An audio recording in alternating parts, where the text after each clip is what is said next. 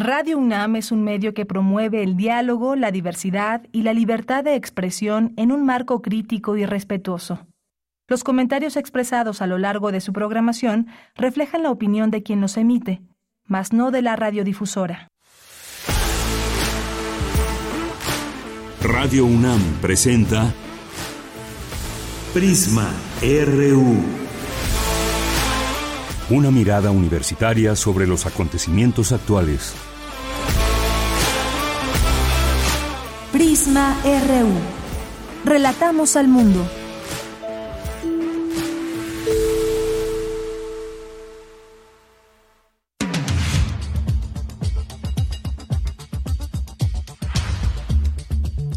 ¿Qué tal? Muy buenas tardes. Muchas gracias por acompañarnos ya, acompañar este espacio informativo desde nuestra universidad a través de Radio UNAM 96.1 de FM o también nos escuchan en www.radio.unam.mx. Pues un gusto siempre que nos acompañen, que arranquen esta emisión con nosotras, nosotros y también pues a lo largo del programa tenemos distintas informaciones, entrevistas y más, la mirada de lo que sucede en nuestra universidad Muchas gracias que nos acompañan y perdonen que no puse aquí el, el silencio, el teléfono. Y bueno, perdón, perdón.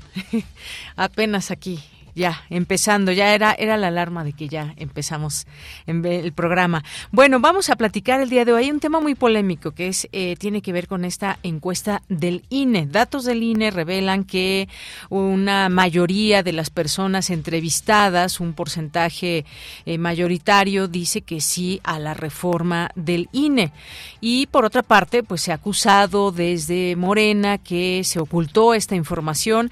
Ahora, si usted busca esta esta encuesta, tampoco tampoco es que sea tan fácil encontrarla, pero bueno, no, no es que esté oculta tampoco, pero está por ahí metida en transparencia del INE y bueno, pues yo a ciencia cierta no la pude encontrar, pero pues uno de sus consejeros, eh, Ciro Murayama, lo puso en su Twitter y bueno, por ahí fue que llegué a la, a la encuesta que pues está muy detallada. Ya tendremos toda la información de, de ello. Al rato Luis Fernando Jarillo nos estará informando de, de los detalles de esta, de esta encuesta y vamos a platicar sobre el tema con la, con la doctora eh, Marta Singer, eh, doctora en Ciencias Políticas y Sociales y que es experta en estos temas electorales, que revela la encuesta del INE, pero además estamos frente a, una, a un momento importante porque se va a debatir, escucharemos argumentos a favor, en contra de la reforma electoral. Bueno, pues hablando de encuestas, si usted quiere participar, pues aquí con nosotros, a manera de encuesta puede ser con su opinión, ¿están ustedes a favor o no de la reforma al INE y sobre todo, bueno, no sé si ya conocen cuáles son las propuestas que hay dentro de esta reforma, ya hemos platicado en otros momentos de ello, pero siempre es importante conocer qué piensa también el auditorio. ¿Se debe reformar el INE? Sí, no, por qué sí, por qué no, cuáles son los argumentos que pueden sustentar todo ello, el tema del presupuesto, el tema de los plurinominales, el cambio de nombre del INE, son varias cosas que habrá que eh, irle entrando poco a poco a ese tema. Así que ya lo tocaremos.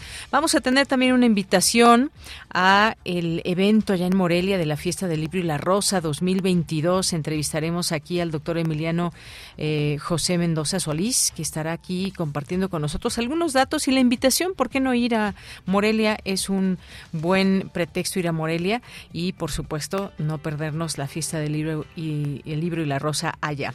Vamos a tener en nuestra segunda hora un tema también muy interesante desde, desde Ecosur, eh, eh, estudios desde el sur que se hacen a través de este eh, esta institución, Género y Salud en un Mundo Patriarcal.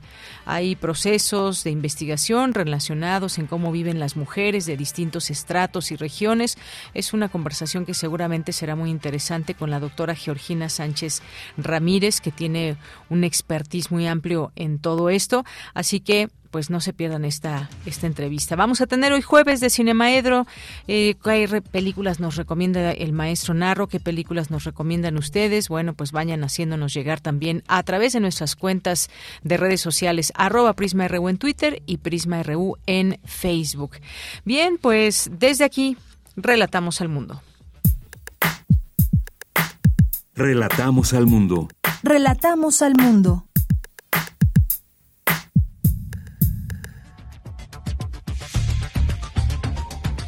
Una de la tarde con ocho minutos en este jueves 3 de noviembre del año 2022. Y por cierto, ¿cómo les fue de Día de Muertos? Cuéntenos también.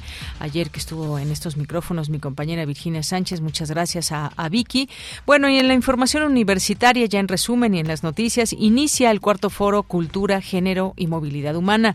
Tamara Martínez, coordinadora para la igualdad de género de la UNAM, aseguró que es fundamental ver a las fronteras como puertas abiertas para quien necesita un hogar.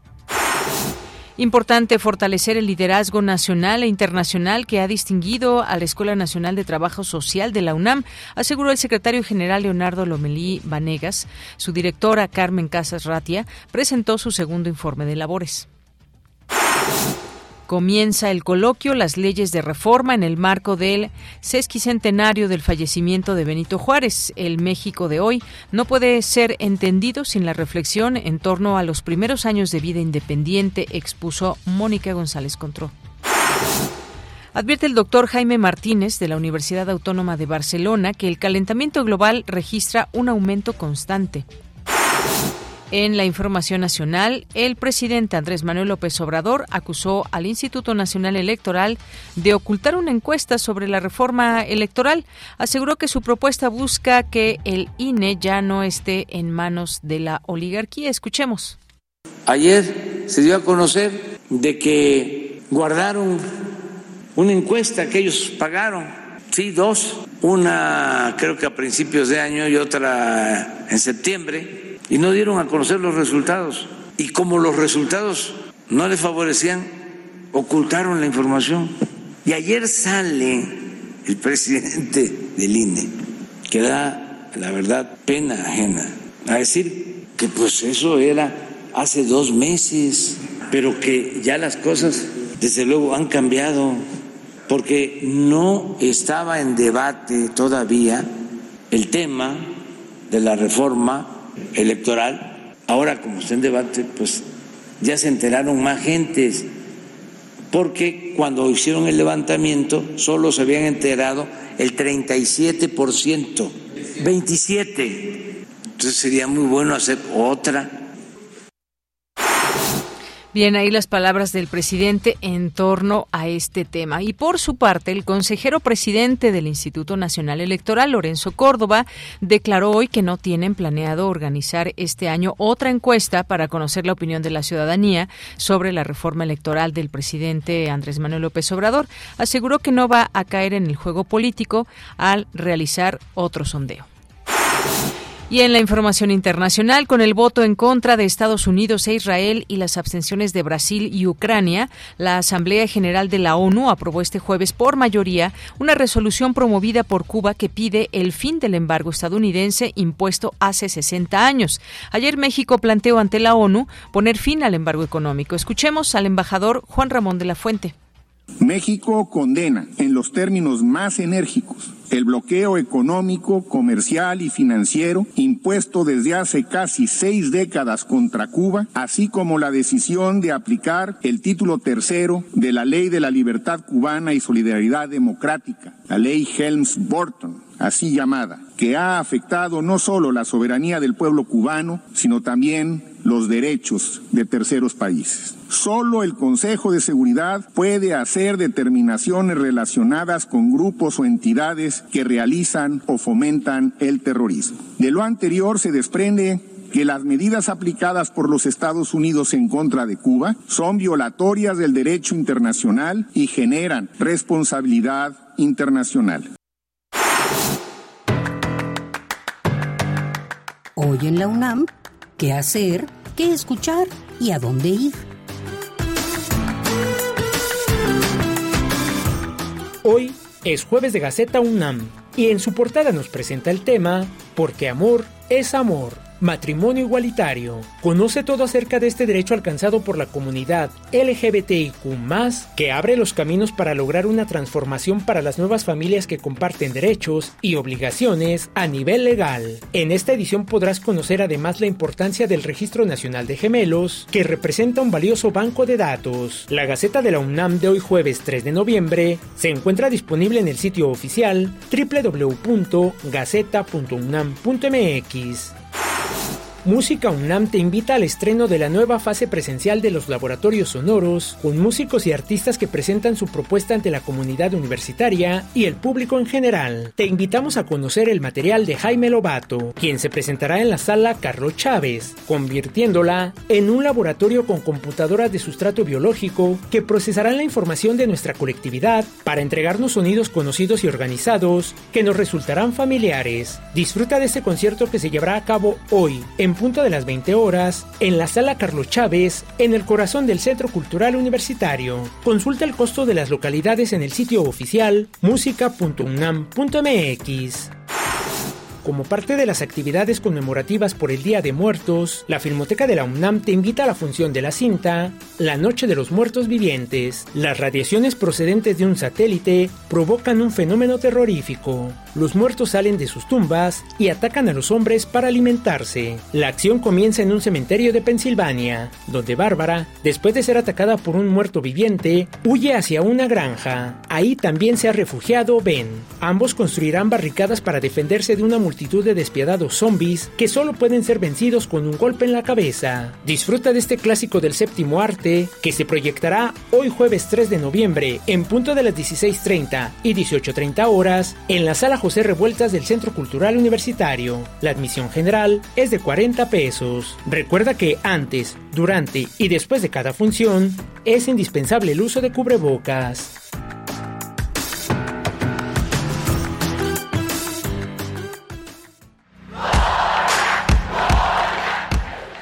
Campus RU.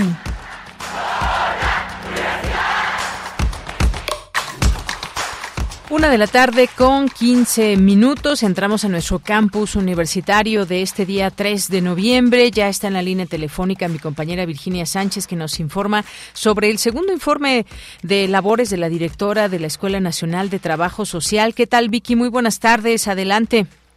Gracias, Bella. Muy buenas tardes a ti y al auditorio de Prisma RU. El trabajo colectivo de la Escuela Nacional de Trabajo Social ha conformado una comunidad corresponsable con transversalización de la perspectiva de género, que brinda atención integral al alumnado, que trabaja en el fortalecimiento del sistema de universidad abierta y educación a distancia, así como en la expansión de los estudios de posgrado, entre otros objetivos, y de esta manera afianzar los ocho ejes del plan de desarrollo de la UNAM.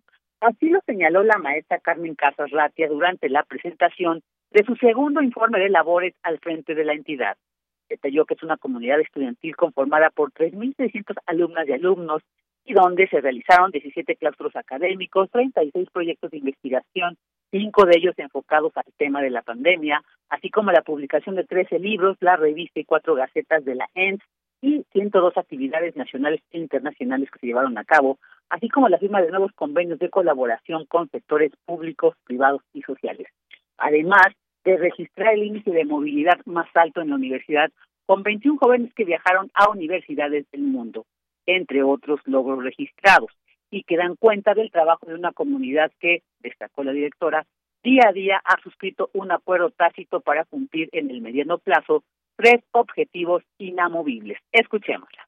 Uno, impulsar la transversalización de la perspectiva de género, la inclusión, la igualdad, así como el acceso y ejercicio de los derechos humanos, donde toda nuestra comunidad, con su diversidad y pluralidad, tenga cabida. Dos, mantener el ritmo hasta concretar la ampliación y actualización de nuestras especializaciones, la consolidación de la maestría en el padrón de CONACYT, la visión integral en la formación del alumnado, el fortalecimiento del sistema universidad abierta y educación a distancia, así como la aprobación del doctorado en trabajo social. Y tres, hacer posible el retorno seguro a las actividades presenciales, retomando con fuerza la vida académica y la formación profesional de forma sensible frente a las afectaciones que la pandemia provocó en nuestra comunidad.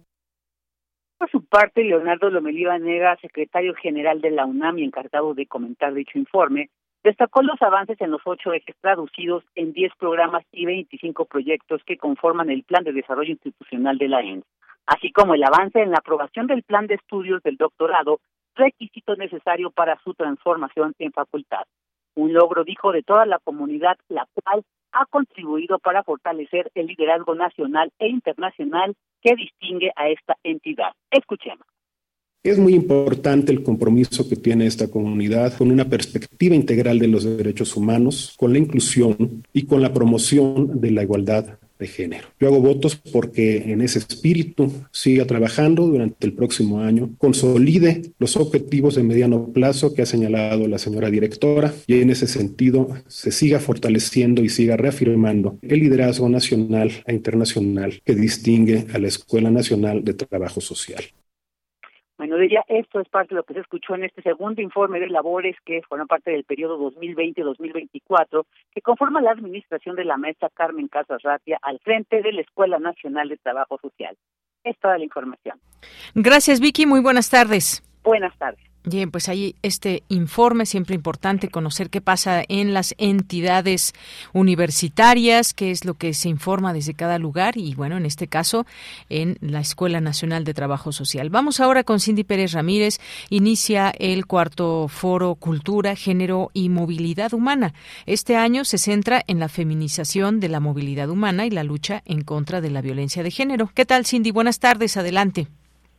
¿Qué tal, Deyanira? Muy buenas tardes a ti y a todo el auditorio. Durante la inauguración de este cuarto foro Cultura, Género y Movilidad Humana, Migraciones, Exilios, Desplazamientos, Tamara Martínez Ruiz, coordinadora para la igualdad de género de la UNAM, hizo énfasis en el enriquecimiento de la migración para la sociedad en su conjunto, no solo en lo cultural, sino en lo económico y hasta de una responsabilidad ética. Asimismo, señaló que actualmente hay una feminización de la movilidad humana.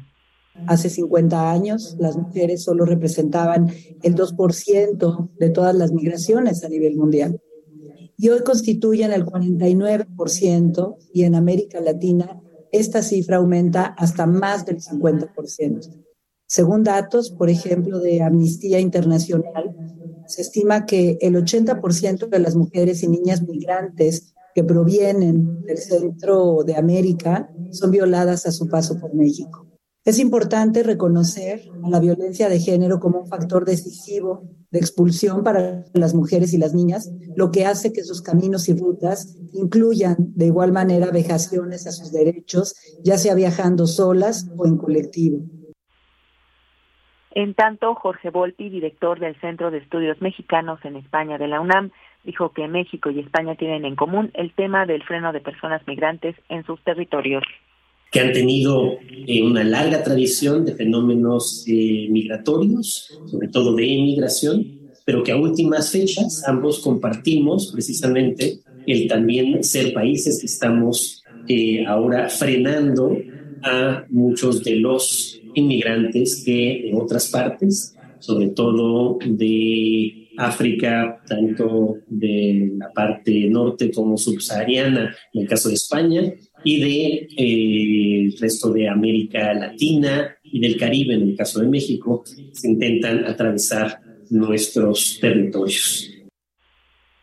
Deyanira, algunos de los temas que se discutirán en el cuarto foro Cultura, Género y Movilidad Humana que concluirá este 4 de noviembre son migración y exilio en mujeres víctimas de violencia y explotación sexual, exilios sin retorno de las republicanas españolas, las huellas de la memoria, madres en busca de sus hijos o hijas desaparecidas en tránsito, entre otros.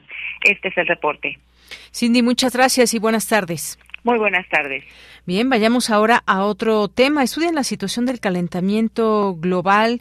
Sigue un aumento constante de todos los efectos del calentamiento, la temperatura y más. Dulce García con los datos. ¿Qué tal, Dulce? Buenas tardes. Adelante. Así es, Deyanira. Muy buenas tardes a ti en el auditorio. Deyanira, en el marco del ciclo de conferencias Universidades por la Ciencia que organiza la UNAM y el Colegio Nacional, se llevó a cabo la conferencia Cambio Climático y Salud, Anatomía de una Pandemia, a cargo del doctor Jaime Martínez Urtaza, académico de la Universidad Autónoma de Barcelona, quien resaltó que el equilibrio natural es difícil ya de por sí de mantener, pero se hace más difícil cuando la población humana entra en interacción con el uso de los recursos. Añadió que uno de los riesgos más potenciales que debemos notar luego de lo sucedido en la pandemia es que la interacción con animales ha incrementado la transmisión de patógenos. Escuchemos por qué. Es que la mayor parte de la, aparición de los nuevos patógenos han estado siempre asociados a un cambio en el, el cultivo o en la domesticación o en la interacción con los animales. Este es un factor muy importante y que hoy por hoy tenemos herramientas capaces de, identificarlo, ¿no? pero que han podido establecer que, como por ejemplo, que, la mayor parte de los problemas de salud se originaron como hace 10.000 años ¿eh? en que eh, hubo la gran expansión demográfica humana. Y bueno, Deyanira, el doctor Jaime Martínez dijo que el calentamiento global aumenta cada año, algo que no ha sido parado desde que se alertó de este calentamiento y dice que requiere soluciones urgentes. Escuchamos. O sea, cada año, o sea, y esto no tiene fin. O sea, nosotros pensábamos que un momento se iba a estabilizar, que el aumento no iba a ser eh, constante, que se iba más o menos a reducir eh, la progresión en el calentamiento, pero hasta lo que estamos viendo año a año, hemos visto que cada año es más caliente. Y así vamos, yo como ya llevo muchos años trabajando en esto, pensabas que llega un momento que decía, hoy se bate el récord y ya está. No, cada año batimos el récord. Deyanira, el académico dijo que ese aumento constante en el calentamiento global está afectando también la producción de alimentos en todo el mundo, pero particularmente en lugares que ya tenían dificultad para esta producción. Es la información. Gracias, Dulce. Muy buenas tardes. Gracias a ti, buenas tardes. Bien, pues sí, no, no solamente el calentamiento climático tiene que ver con la temperatura, tiene que ver con la salud, tiene que ver con la producción de alimentos, tiene que ver con las migraciones, tiene que ver con un montón de cosas porque todo va de manera concatenada y es por eso que se habla, no se deja de hablar más bien del cambio climático y todo lo que las consecuencias que se van dejando cuando aumenta la temperatura, pues hay cambios, por supuesto, en el planeta y si nos vamos acabando más cada vez más árboles y hay pues toda esta tala inmoderada en los países, la eh, parte de la Amazonia también allá en Brasil y muchos, muchos temas que convergen en todo ello. Si no se habla desde estos foros universitarios en los gobiernos, pues no entenderemos todo lo que implica el cambio climático. Vamos ahora a otros temas porque vaya que ha dado, ha estado muy polémico todo este tema del INE y esta encuesta que se dio a conocer o que la pidieron en Morena, que si se ocultó, que no se ocultó. Y bueno, sobre todo en este contexto que estamos frente a una reforma que pues podría cambiar muchas cosas en el INE o no, qué es lo que funciona en el INE o no, ya lo estaremos platicando, pero por lo pronto Luis Fernando Jarillo nos explica estos datos de la encuesta del propio INE que revela que la mayoría de los mexicanos respalda la reforma electoral. ¿Qué tal Luis Fernando? Buenas tardes. Buenas tardes de Yanira, a ti y a todo el auditorio de Prisma RU. Eh, como bien dices, una encuesta telefónica hecha a 400 personas en, septiembre por el Instituto Nacional Electoral, el INE, acerca de la reforma electoral y la aprobación del propio instituto encargado de organizar las elecciones en México, avivó las críticas de Morena al consejero presidente Lorenzo Córdoba y la discusión sobre cambiar las reglas del juego político en el país. Este martes, el representante de Morena ante el Instituto Nacional Electoral, Mario Rafael Yergo, denunció que a su partido le fueron ocultado los resultados de una encuesta en la que la población sondeada está a favor de cambios dentro del INE, la reducción de legisladores y presupuesto a partidos políticos. Escuchemos parte del video que subió eh, este representante de Morena a redes sociales. Desde el pasado 17 de octubre, esta representación de Morena ante el Instituto Nacional Electoral tuvo conocimiento que Lorenzo Córdoba Vianelo, presidente de este órgano electoral, autorizó llevar a cabo una encuesta eh, telefónica para conocer la opinión del pueblo mexicano respecto a la iniciativa que el presidente de la República, el licenciado Andrés Manuel López Obrador, envió a la Cámara de Diputados. Nosotros enviamos un escrito solicitando una copia de este levantamiento y desde luego que pues no obtuvimos absolutamente ninguna respuesta, sino hasta ayer que denunciamos la opacidad eh, de este tema en redes sociales y 40 minutos después recibimos un correo ofreciéndonos una disculpa que porque un tema de procedimiento no nos habían hecho llegar este documento.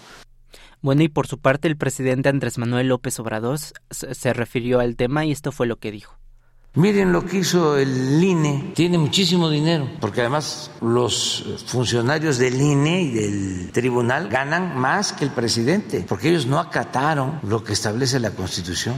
Pero ayer se dio a conocer de que guardaron una encuesta que ellos pagaron, una creo que a principios de año y otra en septiembre y como los resultados no le favorecían, ocultaron la información. Y ayer sale el presidente del INE, que da, la verdad, pena ajena, a decir que pues eso era hace dos meses, pero que ya las cosas, desde luego, han cambiado, porque no estaba en debate todavía el tema de la reforma electoral entre los datos que se destacó en redes sociales eh, de esta encuesta está que de las 400 personas encuestadas, el 93% está de acuerdo en que se deben destinar menos recursos a los partidos políticos.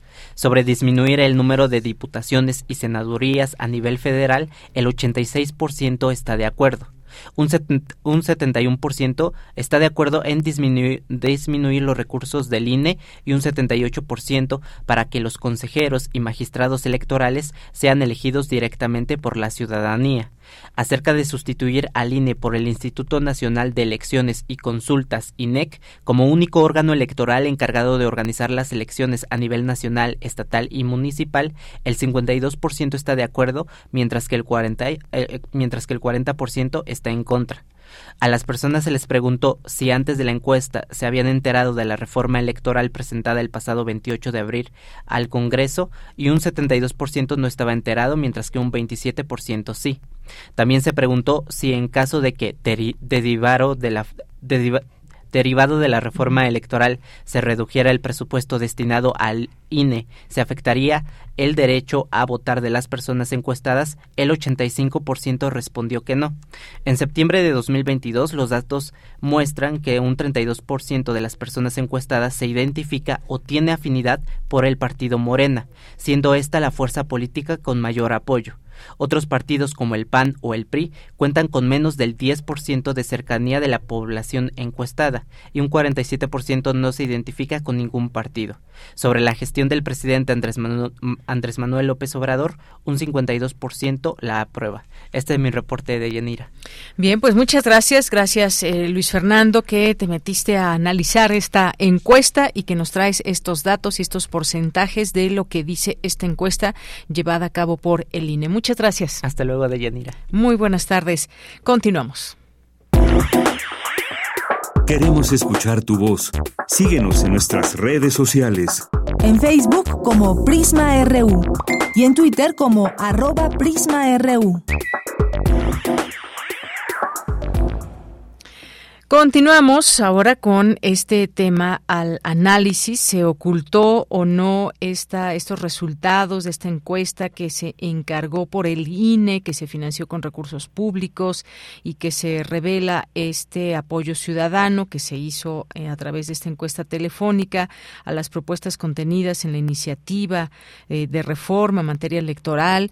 Eh, vemos también pues estas dos posturas que nuevamente dividen un poco, que tiene que ver con quién está a favor de una reforma al INE, quiénes no están eh, a favor de una reforma al INE, cuáles son esos argumentos de uno y otro grupo, no solamente en el eh, entre políticos o entre legisladores, sino también entre la ciudadanía. Ya está en la línea telefónica la doctora Marta Singer, quien es doctora en Ciencias Políticas y Sociales, con orientación en Ciencia Política, maestra en Ciencia Política y licenciada en Sociología por la UNAM, con especialización en Derecho Constitucional por el Centro de Estudios Constitucionales Madrid, España, y experta en temas electorales. Doctora Singer, muy buenas tardes, bienvenida.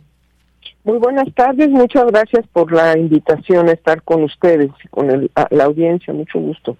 Gracias, doctora. Pues tenemos aquí estas, eh, de nueva cuenta, estos enconos que vemos de parte del presidente. Dice que el consejero presidente del INE da hasta pena ajena con lo que está respondiendo. Por otra parte, pues el consejero presidente del INE dice que pues los datos pueden cambiar de dos meses a la fecha y que pues ahí esos resultados sí revelan que está en esta encuesta que los ciudadanos preferirían eh, una reforma electoral, pasa por el tema de presupuesto y algunos otros datos que se pudieron constatar en esta encuesta. ¿Qué es lo que tenemos en la mesa para arrancar desde ahí estos debates que se tendrán que hacer para saber si se, se reforma el INE o no y de qué manera se reforma?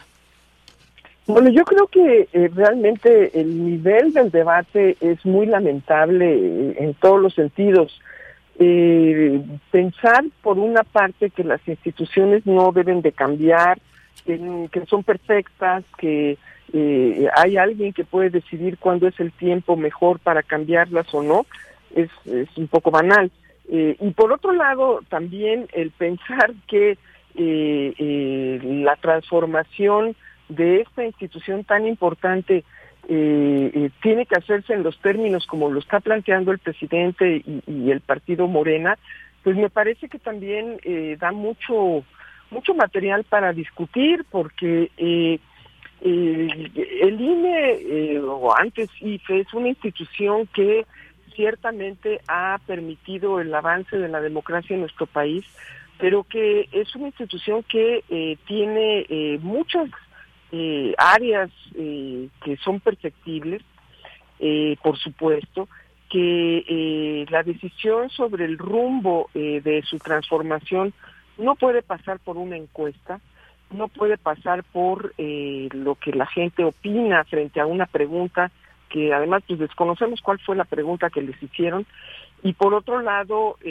ciertamente las encuestas los sondeos de opinión así son por definición fotografías de un momento, no de un tiempo, sino de un momento, y expresan lo que la gente quiso contestar cuando le preguntaron. Eh, eso, eso nos da un, un diagnóstico serio sobre eh, lo que habría que modificar a una institución de la importancia del INE. Por otro lado, la propuesta eh, del presidente y de Morena plantea una situación un poco paradójica. Eh, dice el presidente eh, con insistencia que lo que a él le interesa es que sea la ciudadanía la que decida quiénes son las personas que ocupan el lugar en eh, esta institución, las consejerías, y no dice como hasta ahora han sido los partidos políticos. con lo cual, de entrada, él está descalificando eh, la autoridad moral o la autoridad legal que tienen eh, los miembros del Congreso de la Unión en nuestro país, que por definición pues son representantes del pueblo.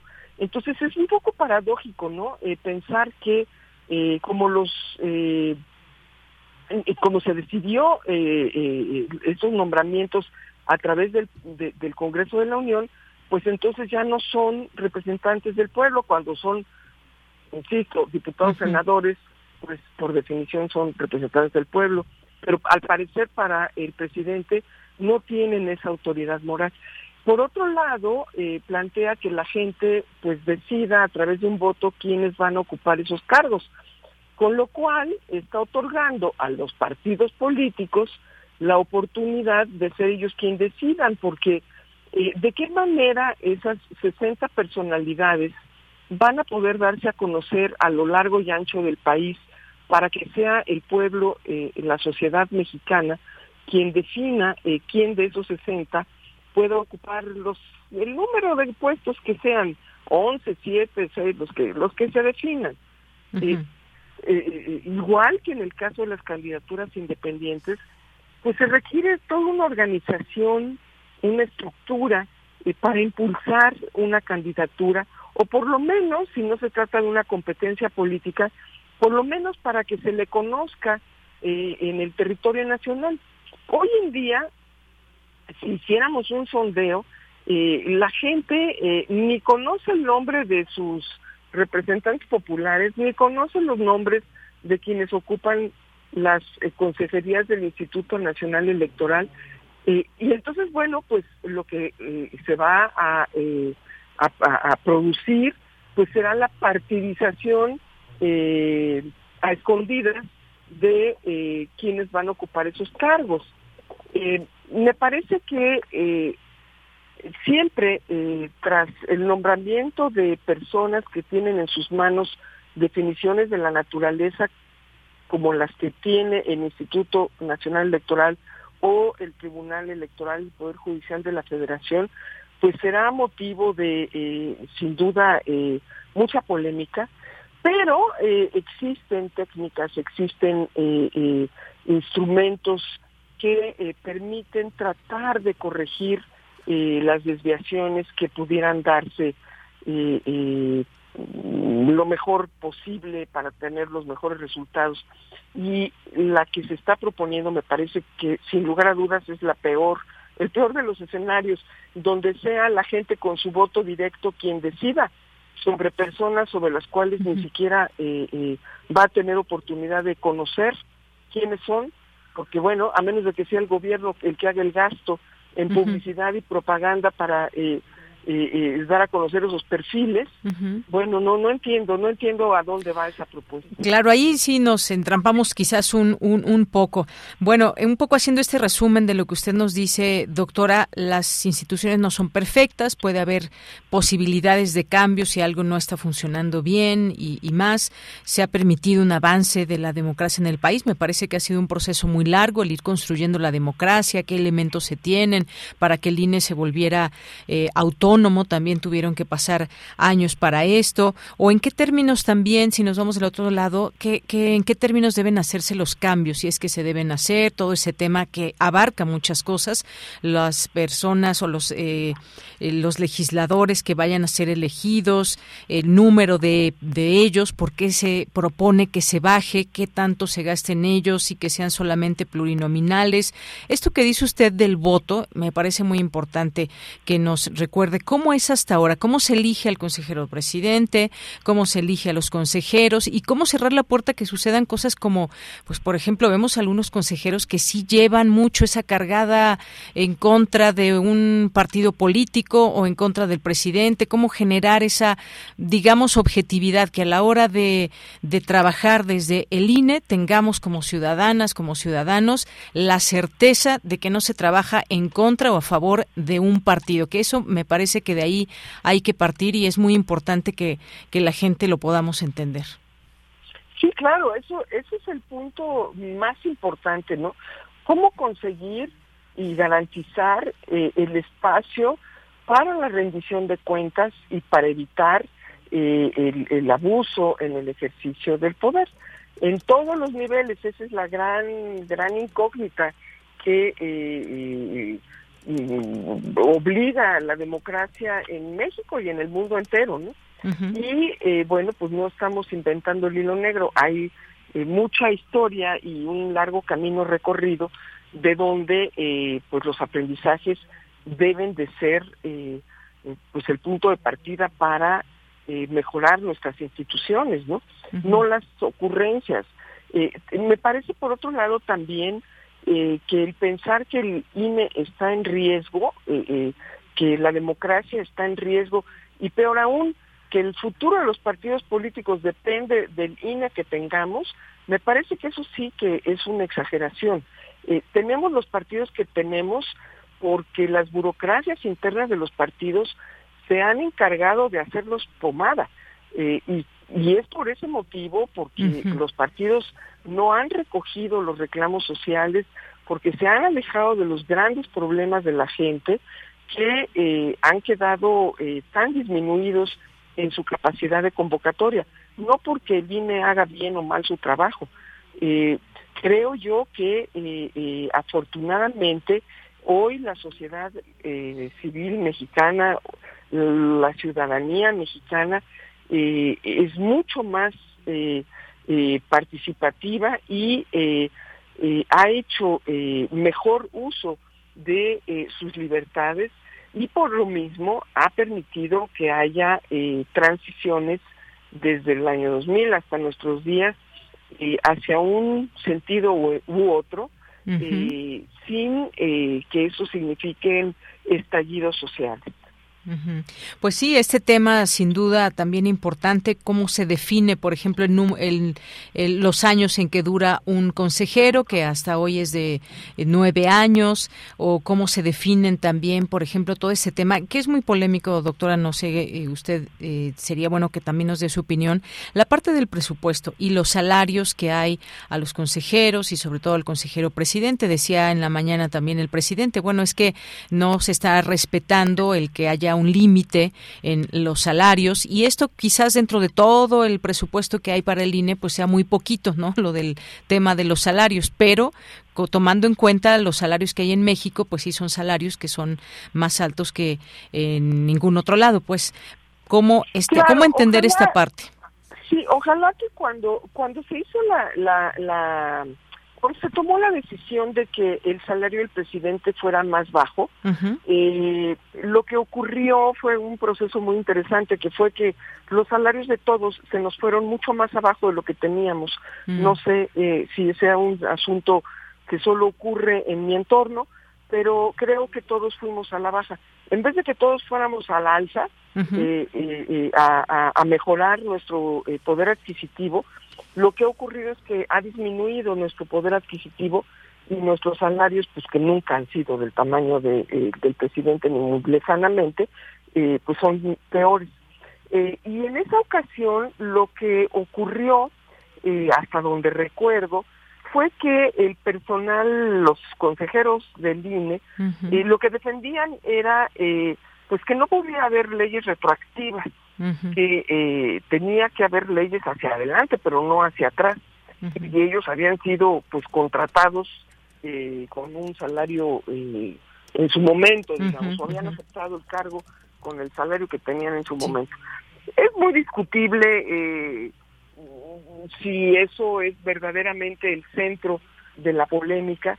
¿Qué hubiera ocurrido si en su momento hubieran declinado tener ese privilegio y hubieran asumido que sus eh, honorarios hubieran disminuido, pues quién sabe, yo supongo que eso tampoco hubiera puesto muy contento a el presidente de la República, porque ese no es el centro del problema.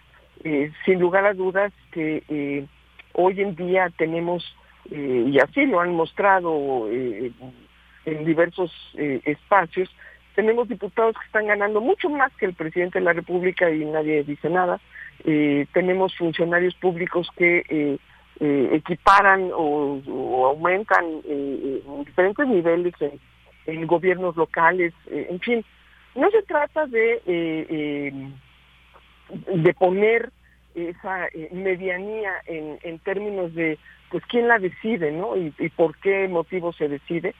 ese no es el punto central en la tarea de una institución como el Instituto Nacional Electoral. Me parece que sí estamos en un momento en donde habría que haber hecho un diagnóstico de si fue para bien o fue para mal el, eh, restar autonomía a los organismos públicos locales con el cambio del Instituto Federal a Instituto Nacional. Eh, sí, el hecho de que el Instituto Nacional Electoral eh, tenga ahora la potestad de nombrar a eh, los consejeros de los organismos locales, es bueno o es malo, de eh, por qué ha sido tan lento el paso del voto en casilla a un voto electrónico como el que vimos ocurrir en, en, en, Brasil apenas el fin de semana, de de, cuánto hemos ganado en confianza electoral, eh, motivo por el cual eh, surgió, por ejemplo, la institución de los tribunales electorales para dirimir aquellos eh, fraudes inauditos. y bueno, y los tribunales siguen teniendo demasiado trabajo. ¿Por qué tienen tanto trabajo? ¿A qué se atribuye la necesidad de mediación? De un organismo como el de los tribunales electorales?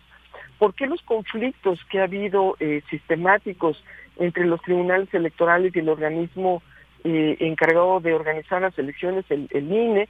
Eh, esos serían los temas de interés, esos serían los temas que abonarían en favor de mejorar la democracia. ¿Por qué las trabas a la formación de partidos? ¿Qué hacen los partidos políticos con el dinero que se les da? ¿Por qué cuando violentan las normas no reciben castigos ejemplares que eviten eh, que vuelvan a violentarlas? Eh, pienso que, por ejemplo, cuando rebasan topes de campaña, bueno, pagan su multa con el propio dinero que se les da.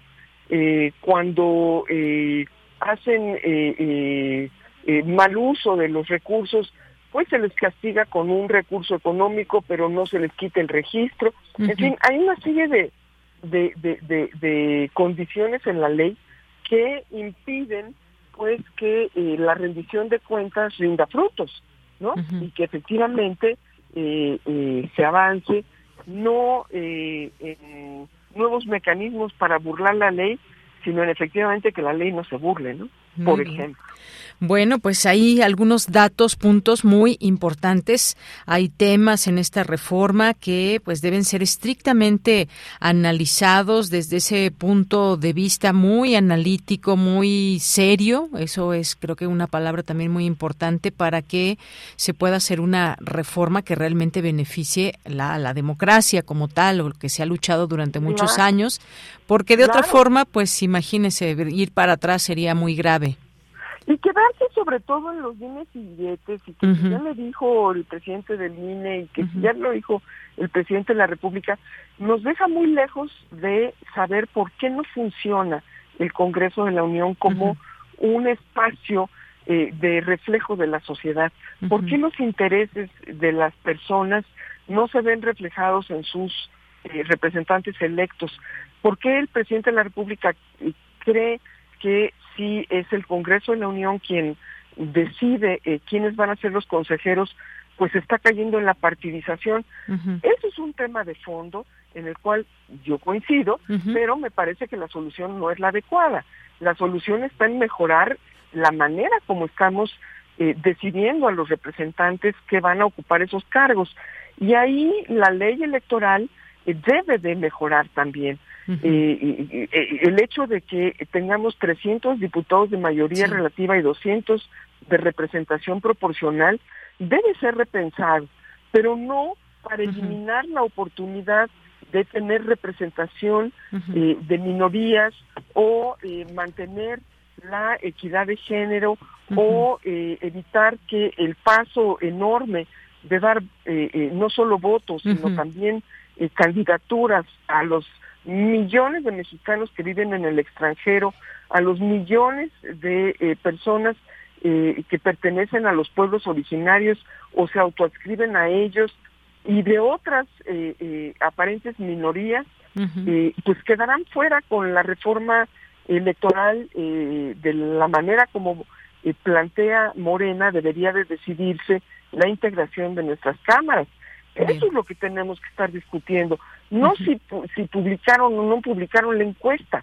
Una encuesta que evidentemente pues pierde vigencia como cualquier otra encuesta eh, y, por lo mismo las encuestas no son la mejor manera de tomar las decisiones porque eh, son objeto de, eh, pues tienen propósitos muy particulares y metodologías con eh, eh, limitantes que impiden que retraten exacta a la realidad. Muy bien. Pues como siempre, un gusto conversar con usted, que nos haga estas observaciones, estos puntos, lo que está en juego ante una reforma electoral. Gracias, doctora Marta Singer. A usted, muchísimas gracias. Un gusto estar con ustedes y a través de sus micrófonos con mucha más gente.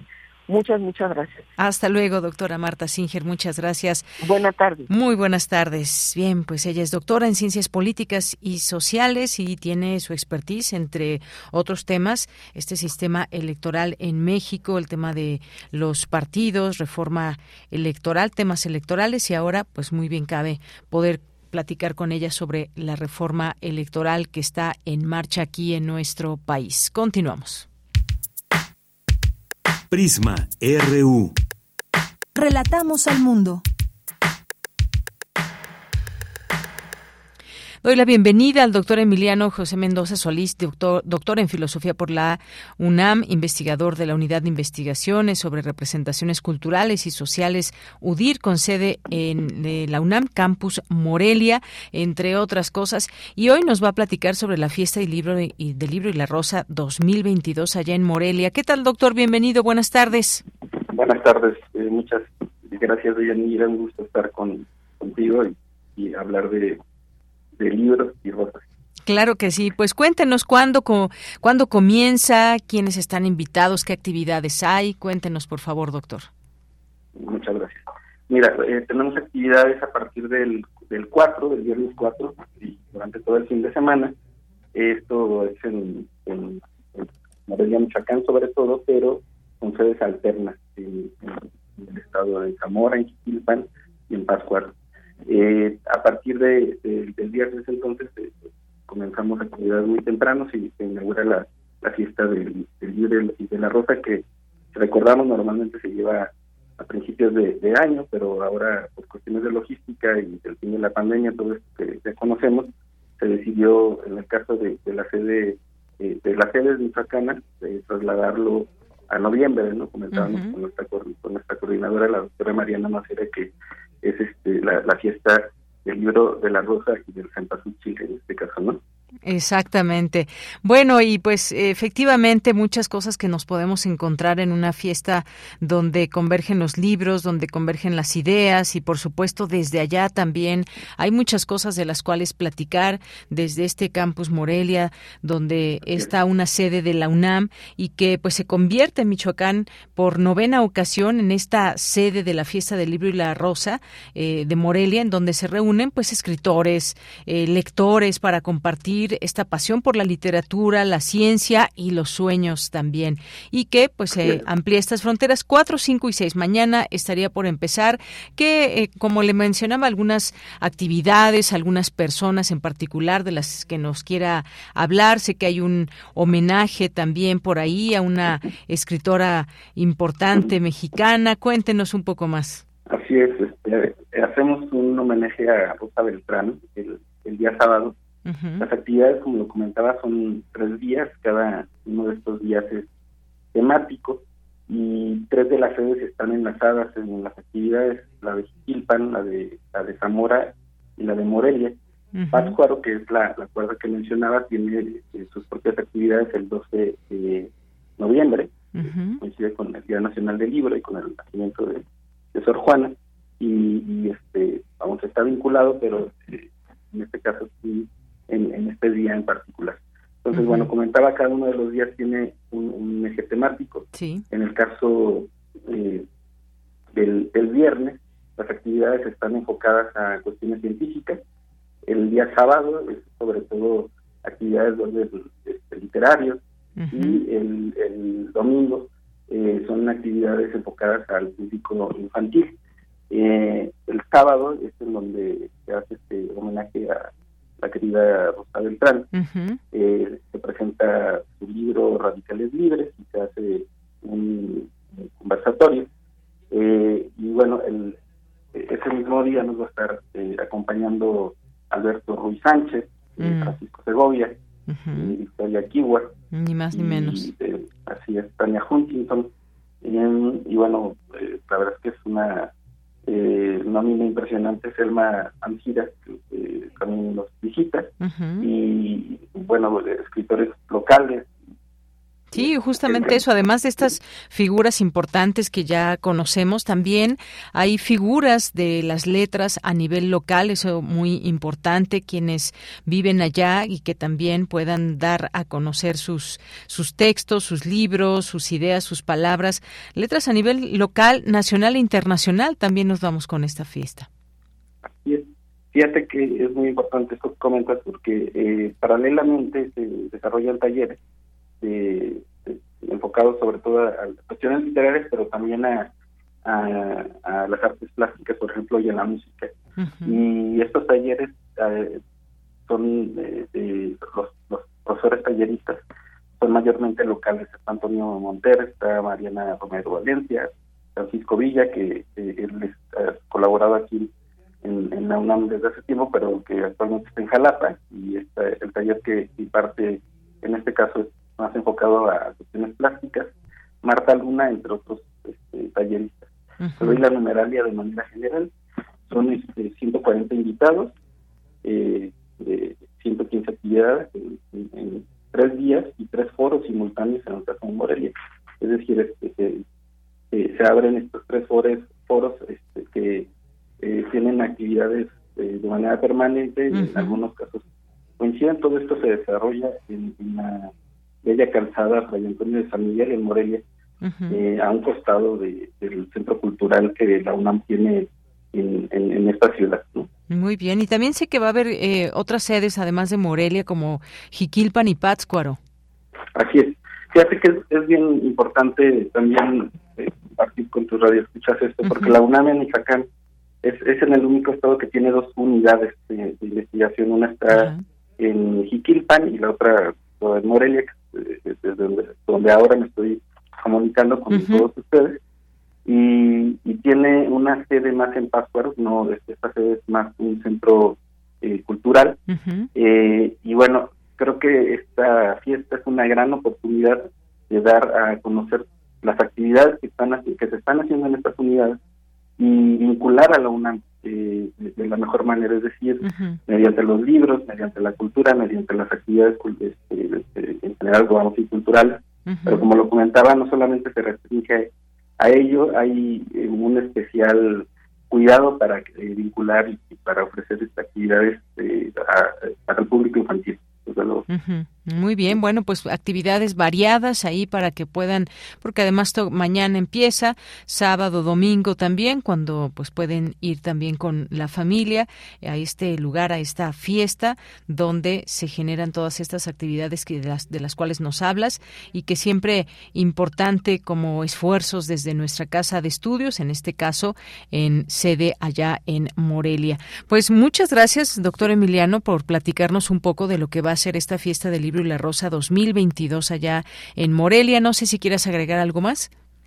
Pues agradecerte que nos abres este espacio y bueno, invitarlos. Eh, en estas épocas la ciudad de Morelia eh, tiene una serie de festivales, entonces es un buen momento para visitarla. Acabamos de, pasar por la eh, Noche de Muertos, de luego antes por el Festival de Cine y bueno, viene el de música, etcétera, ¿no? Entonces, creo que sería un muy buen pretexto si tienen la oportunidad de escaparse este fin de semana.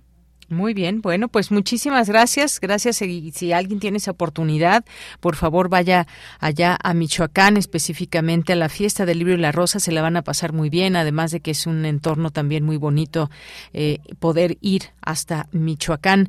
Muchísimas gracias, doctor. Gracias, Leia, y hasta pronto. Hasta luego, muy buenas tardes, doctor Emiliano eh, Mendoza Solís, que nos ha hablado de la fiesta del libro y la rosa 2022 en Morelia, Michoacán. Con esto llegamos a las 2 de la tarde, nos vamos al corte, regresamos a la segunda hora de Prisma RU. Queremos escuchar tu voz. Síguenos en nuestras redes sociales. En Facebook como Prisma RU y en Twitter como arroba PrismaRU.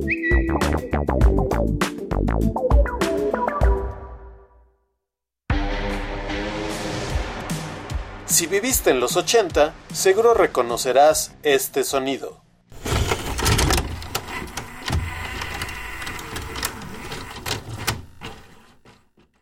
La era del videocassette está de vuelta.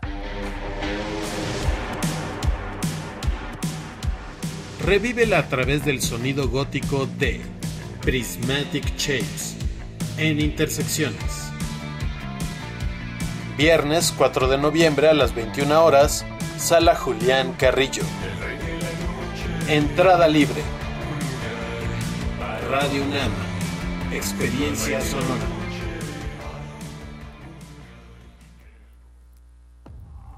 La cripta familiar es el escenario donde un grupo de personas que conviven en ultratumba esperan la llegada de Lilia, su último miembro, para aguardar juntos el juicio final. De la colección de ficción sonora de Radio UNAM, Memoria del Mundo de México de la UNESCO 2021, presentamos Un hogar sólido, adaptación de la obra de Elena Garro. Sábado 5 de noviembre a las 20 horas, por el 96.1 de FM y www.radio.unam.mx. Radio UNAM. Experiencia sonora. En el PRI estamos abriendo el debate nacional, llamando a la reconciliación para sacar al país de sus tiempos más difíciles. Habla Alejandro Moreno, presidente nacional del PRI. El PRI marcha unido, con la frente en alto e izando el estandarte aliancista que pondrá fin al peor gobierno de todos los tiempos. El verdadero partido de México es el Partido Revolucionario Institucional. Nosotros construimos este país. PRI. Con toda su extensión, el arte no deja de tener barreras. Hay mentes para las que una sola disciplina no es suficiente. Trans indisciplinados. Cuatro sesiones sobre artistas que saltan las barreras disciplinares. Dibujantes devenidos músicos, músicos devenidos narradores, o marionetistas o ensayistas, o traductores o editores y de vuelta al dibujo. Radio UNAM te invita a tomar el taller de conocimiento y apreciación estética, impartido por Otto Cázares. Solo cuatro sesiones, 19 y 26 de noviembre y 3 y 10 de diciembre, de las 11 a las 13 horas, en la sala Julián Carrillo de Radio UNAM. Informes e inscripciones a cursosrunam.gmail.com Radio UNAM, Experiencia Sonora. Prisma RU. Relatamos al mundo.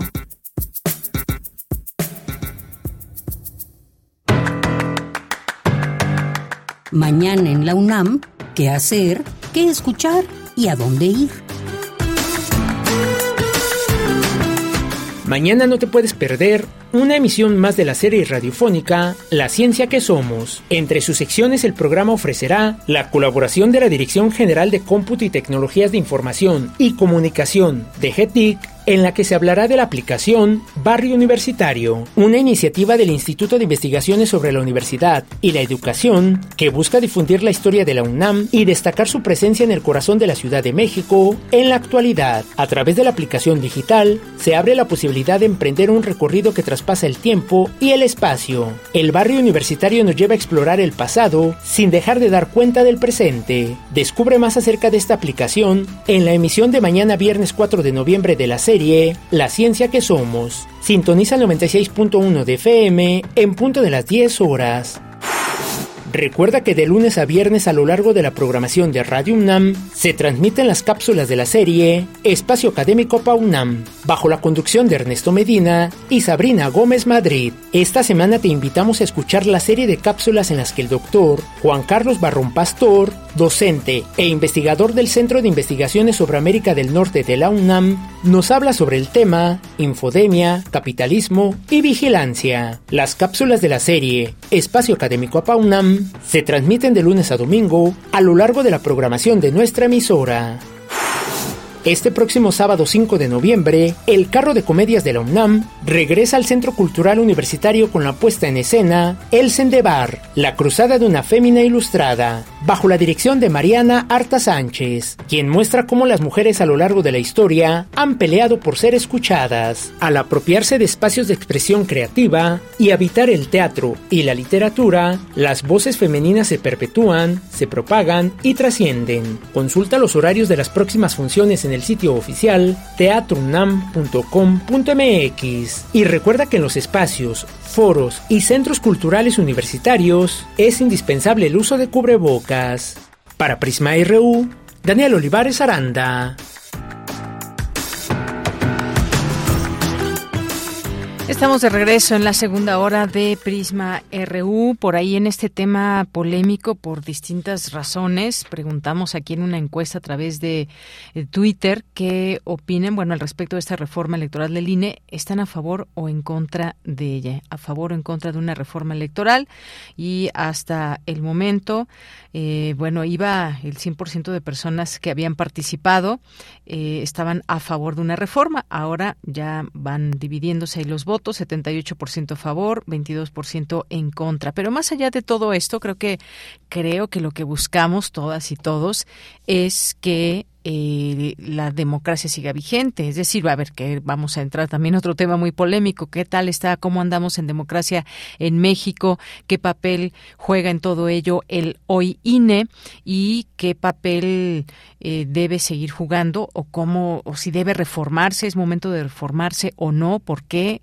¿O qué cosas sí? ¿Qué cosas no? En fin, es un tema bastante amplio. Ya nos decía la doctora, bueno, en vez de estarnos centrando en todos estos temas y dimes y diretes, y que si se escondió o no la encuesta, que si los salarios y demás. Claro que todo cuenta, por supuesto que todo cuenta, pero pues habrá que analizar exactamente si va, si hacemos un, si se hace un cambio en, por ejemplo, en recortar el número de, de de representantes de diputados por representación proporcional, eh, esto cómo, cómo afecta o cómo beneficia, por ejemplo, a la democracia, la, la representación de los partidos en las cámaras, por ejemplo, o el tema del presupuesto, sí, es un presupuesto que va acorde con lo que hay. Esto de los salarios quizás sí pueda verse, y eso ya es una opinión muy particular, ese tema donde, pues yo decía, si ponemos en, en contraste con el presupuesto que es el INE, pues los salarios quizás es lo de menos. Lo que no es lo de menos es que alguien eh, gane más de 200 mil pesos o 262 mil sin, sin todos los descuentos que refieren, que se refieren y que tiene cada cada consejero o el consejero presidente, pero pues sí son salarios bastante altos y cómo está hacia abajo y cómo están los salarios en nuestro país, en fin, algo que por ejemplo se menciona en otros países, tenemos un poco más de que tienen otro un poco más de, de condiciones igualitarias y demás en ciertos sentidos, una es por el salario justamente, el salario de alguien desde un directivo a alguien que está abajo en el organigrama no es tan disparatado como aquí en México, por ejemplo, ¿no?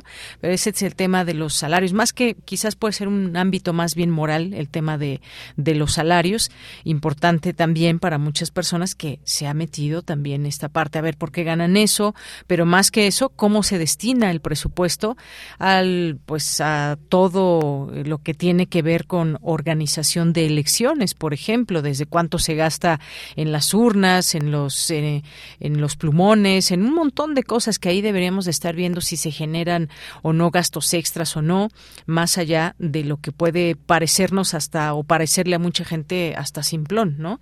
Pero de que se han enfrascado en esto también desde el presidente y a lo mejor también otras eh, tantos representantes y por supuesto el consejero del INE que parece ser que dice así todo está perfecto, no hay que cambiar. No, pues sí, yo creo que puede ser que se abra la discusión para ver qué se tiene que cambiar o no, pero ya estaremos eh, comentando conforme se den estas estos debates, estas posturas que muchas veces son políticas. Quien es de Moreno, quien está a favor de Morena y del presidente dice sí, vamos a hacer la reforma electoral y de ahí no se mueve. Y por la otra, quienes están en contra, eh, no importa lo de la encuesta, hay que se debe dejar al INE tal y como está, aunque el propia la propia encuesta del INE diga que no.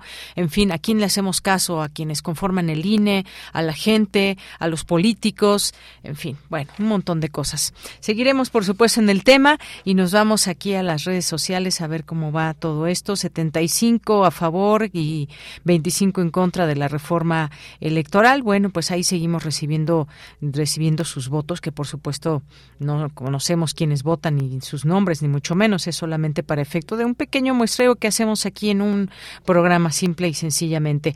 Gracias a las personas que nos están escribiendo. Nos dice la la la la, así se llama en Twitter, más gastan en renovarlo que en lo que se jode otra vez, aunque aún no sé cuál son las ventajas, pero al final todo es siempre, todo siempre es igual. Muchas gracias por el comentario. Santiago Luis Enrique Castillo también, leyenda pop también.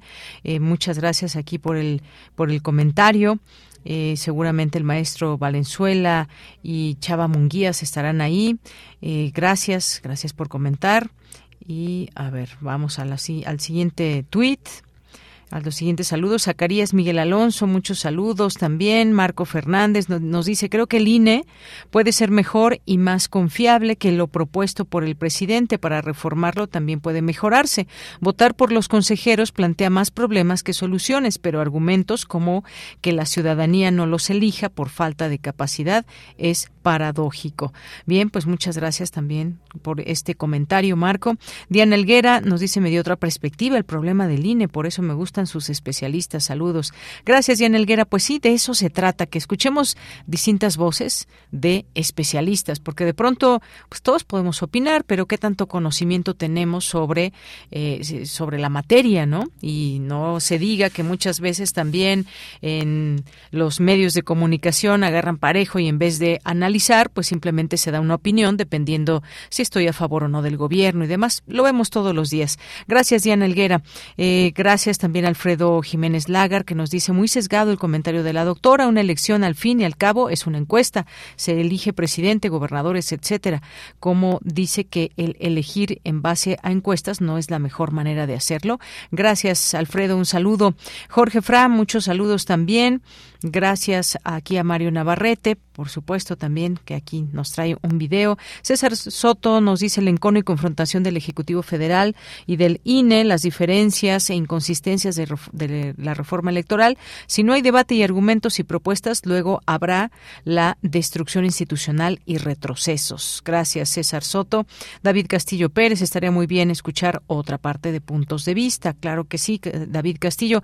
Fíjense, hace una semana, me parece, o la semana antepasada, tuvimos aquí en este espacio a Jacqueline Pechard, que incluso fue ella consejera del entonces IFE, y tuvimos después del programa universitario de estudios sobre justicia, eh, sobre sociedad, justicia, ay, el PUEX, pues, y eh, también un punto de vista que contrastaba con el de ella. Así que, pues bueno, poco a poco ahí estaremos tratando de escuchar distintos puntos de vista. Gracias, David Castillo, que haces esta acotación. Guerrero también, muchas gracias, muchos saludos. Eh, Gracias que nos escriben por aquí. Le seguimos leyendo con mucho gusto. Jorge Morán Guzmán nos dice, estoy de acuerdo con lo expresado por la doctora Singer. Comentario, no se puede sintonizar FM en Internet. Ay, bueno, vamos a verlo ahí porque no se está escuchando la estación a través de Internet. Ahí nuestros ingenieros que nos apoyen en ello. Muchas gracias. Rodolfo Aceves, muchas gracias también aquí presente. Eh, también nos dice eh, David Castillo, querido Prisma RU, gracias por existir. A favor de la reforma del INE, nos dice José Ramón eh, Ramírez también, estupendo programa, muchas gracias. Gracias a José Luis León también aquí presente, Rosario Durán Martínez, muchas, muchas gracias. Y quién más está por aquí, Guerrero, ya lo mencionábamos, Aribel García, Carlos Ríos, muchas gracias. Aquí le seguimos leyendo con todo el gusto de saber que están ahí presentes y que genera distintas opiniones lo que aquí vamos presentando. Excelente programa, nos dice Adrián Espínola, muchas gracias. Y nos vamos a la información con Cristina Godínez. Inauguran el coloquio Las leyes de reforma en el marco del sesquicentenario del fallecimiento de Benito Juárez. Adelante, Cristina. Buenas tardes, Deyanira. Un saludo para ti y para el auditorio de Prisma RU. Hace 150 años la naciente patria vivía una etapa turbulenta derivada de la incipiente consolidación de las instituciones y de su estratégica situación geográfica señaló Mónica González Contró, directora del Instituto de Investigaciones Jurídicas de la UNAM, al inaugurar este coloquio. Sin embargo, el México de hoy no puede ser entendido sin la reflexión de lo sucedido durante los primeros años de nuestra vida independiente y en los años subsecuentes de la construcción de las instituciones que hasta hoy, el día de hoy, nos rigen. El sesquincentenario del fallecimiento de Juárez constituye el marco perfecto para hacer una reflexión histórica sobre las leyes de reforma. Estoy segura de que este foro contribuirá de manera decisiva al conocimiento más profundo y crítico de nuestro pasado, con el fin de comprender mejor nuestro presente. Para el Instituto de Investigaciones Jurídicas es un honor el albergar hoy este importante esfuerzo académico. En la primera mesa, José Luis Soberanes habló de la constitucionalización de las leyes de reforma. Después de la independencia, las leyes de reforma que se dieron entre 1855 y 1874 constituyeron el cambio más trascendental en la orientación ideológica de nuestro país. Sin embargo, tenemos que decir que aquellas presentaban un problema de juridicidad nos referimos en particular a las emitidas por el presidente Benito Juárez, ya que al ser expedidas por el titular del Poder Ejecutivo Federal, contradecía el artículo 50 de la Constitución. Ello significaba sencillamente que la facultad de hacer leyes correspondía de forma exclusiva y excluyente al Poder Legislativo. La única excepción a dicho principio, y no del todo seguro, era la contenida en el artículo 29 de la propia Constitución, la llamada suspensión de garantías. De Yanira, el coloquio Las leyes de reforma en el marco del sesquicentenario del fallecimiento de Benito Juárez se pueden seguir por el Facebook Live del Instituto de Investigaciones Jurídicas y continuarán el día de mañana. Este es mi reporte. Buenas tardes. Muchas gracias, Cristina Godínez. Nos vamos ahora a la información internacional a través de Radio Francia. Relatamos al mundo. Relatamos al mundo.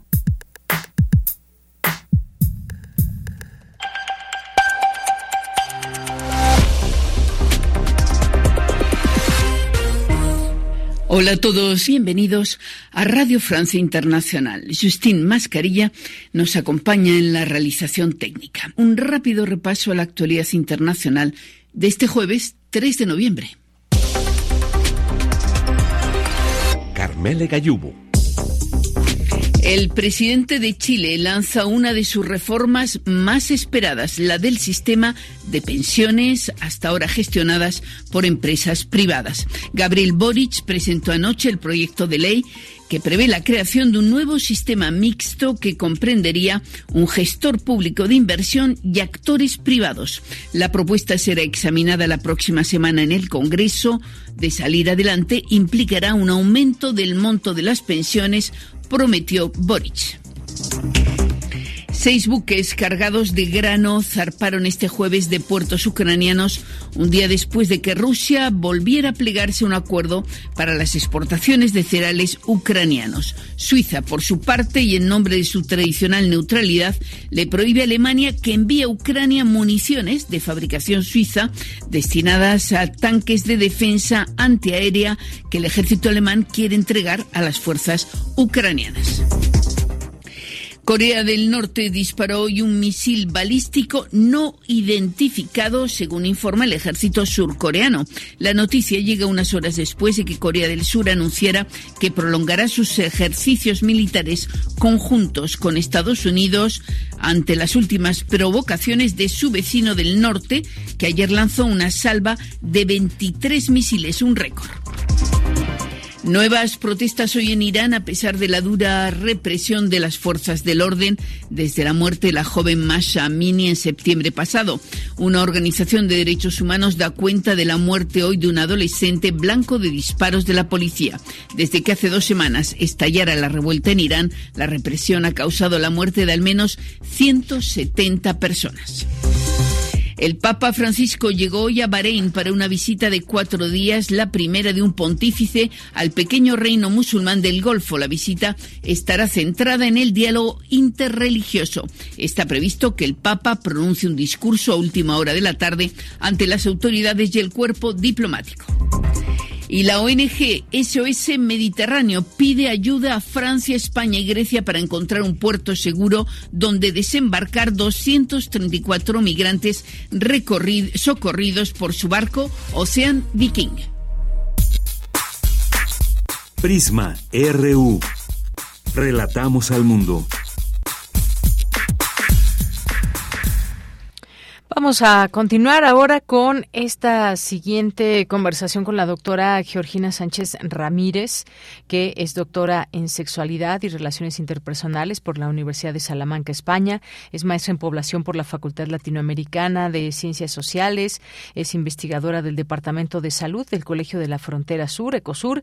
Ha trabajado desde hace más de 20 años como especialista en género, sexualidad y salud, consolidándose en el tema de partería profesional y casas de parto en México y América Latina. Actualmente trabaja dos nuevos temas, aborto con medicamentos y posibilidades de mejorar la salud infantil con la desarticulación de la educación machista, entre otras cosas. Y le damos la bienvenida aquí en este espacio de Prisma RU de Radio UNAM. Doctora Georgina, buenas tardes.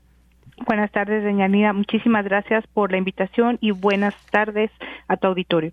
Gracias, doctora. Bueno, pues cuando hablamos de salud como derecho eh, de la humanidad, pues siempre pensamos también en si este derecho que se tiene realmente se está cumpliendo, con qué características, si habremos de hablar también o por qué debemos de hablar de género también en temas de salud, eh, cómo eh, vemos o qué tan difícil es alcanzar los objetivos que podrían verse desde cualquier país, desde cualquier población y cómo atraviesa esto también la parte de género. Me gustaría que nos ponga primero en contexto de todo esto, qué características podemos destacar, por ejemplo, en un, eh, en un sistema de salud como el de México y este derecho que todas y todos tenemos, pero que también atraviesa, como digo, por este tema de género.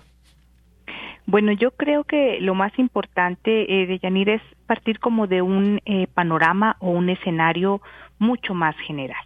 Y en ese sentido, eh, por eso es importante enmarcarnos en el sistema en el que nos encontramos, en el mundo, en el planeta, que es el sistema patriarcal, que tiene aproximadamente unos ocho mil años, ¿no? Y que ha tenido diferentes derroteros y que en ese sentido, pues los diferentes temas que uno quiera abordar siempre se pueden apreciar de una forma diferente si uno se pone lo que se llaman las lentes moradas o las lentes de género para poder ver toda la variedad de matices que tiene esta urdimbre de la humanidad.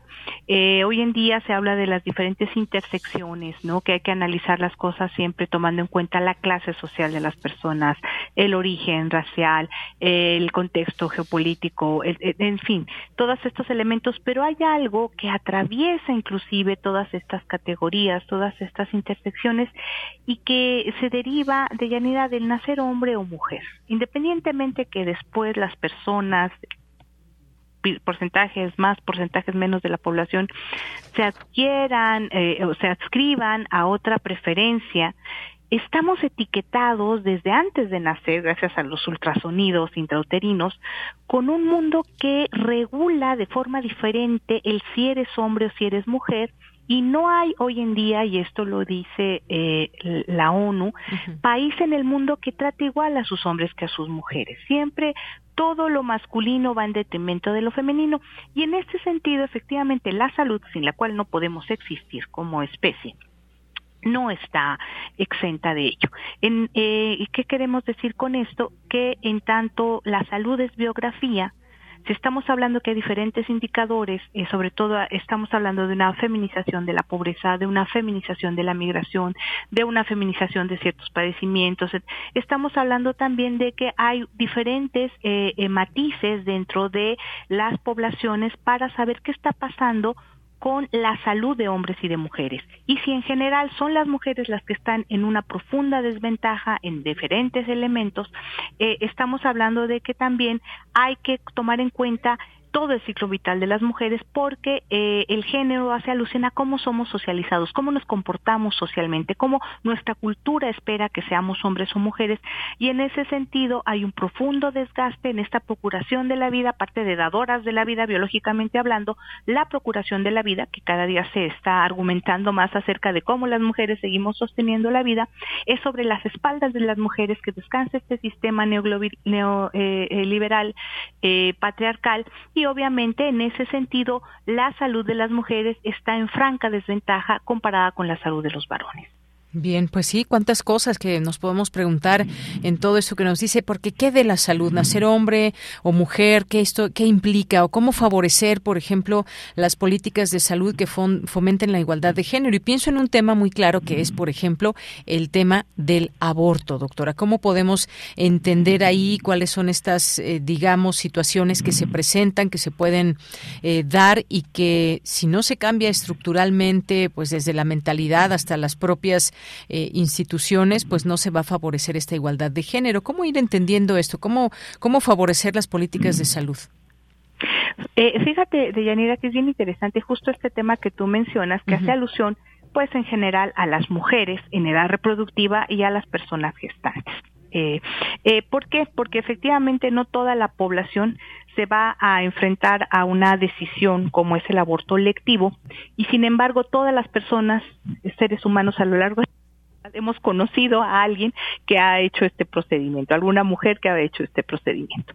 Entonces aquí nos enfrentamos a una eh, serie de, digamos, de capas como telas de cebolla que se superponen y que al final el tema del aborto eh, siempre ha sido, pero hoy en día con más ganas, un tema de eh, acceso. Eh, de tal forma que en los países en donde eh, las leyes son absolutamente proclibles al ejercicio de los derechos humanos y a un acceso más universal de la salud, Este no, no es un tema, es otro más como el de atenderte cualquier otro problema que tú quieres sobre las condiciones de el bienestar de tu cuerpo.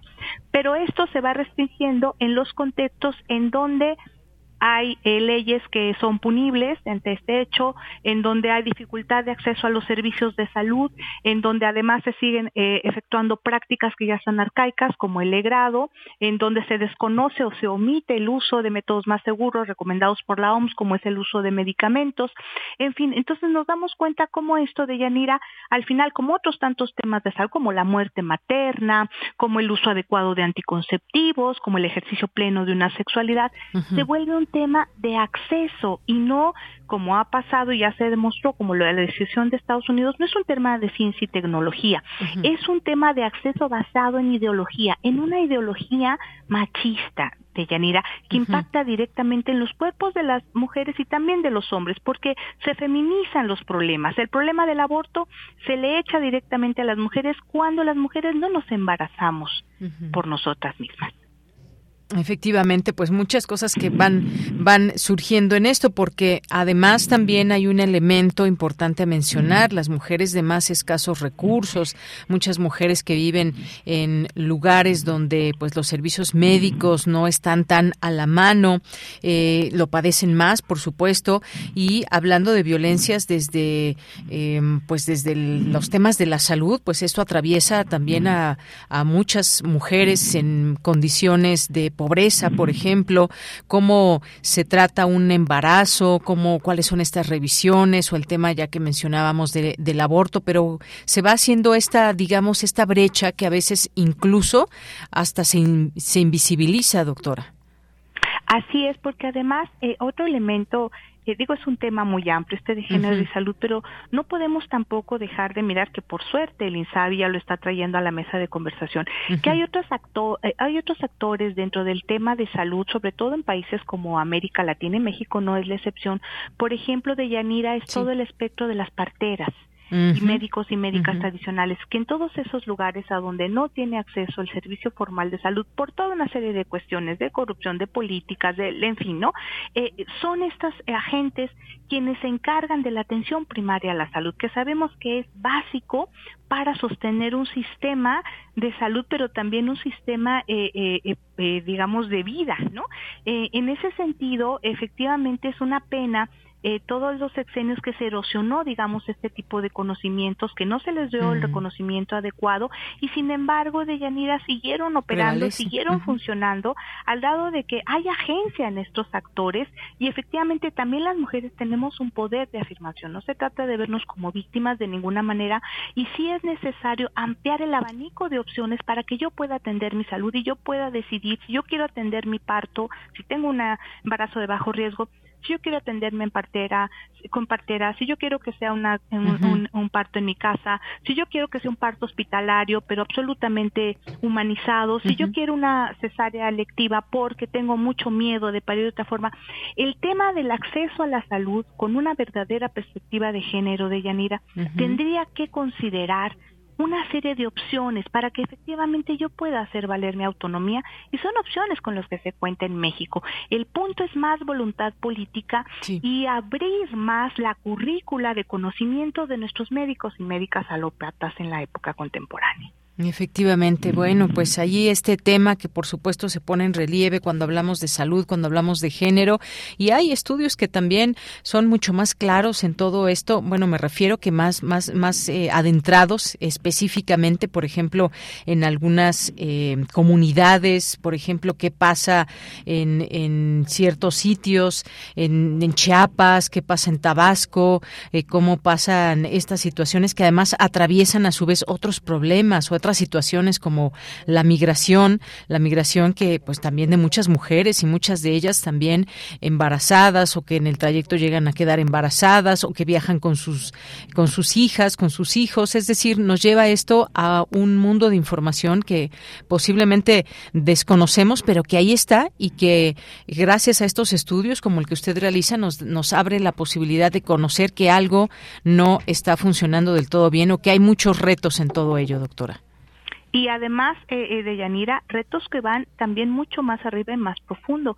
Afortunadamente cada vez son más las investigaciones a nivel internacional para, por ejemplo, probar los fármacos en, en, en mamíferos eh, de ratones, eh, por ejemplo, machos y hembra de Yanira. Hay muchos medicamentos que no se probaron en organismos femeninos y eso tiene un impacto severo con el equilibrio hormonal. Entonces tú consumes un, un, un, un medicamento eh, con la certeza de que está aprobado por la FDA o por la COFEPRIS, etcétera, y resulta que solo fue probado en varones.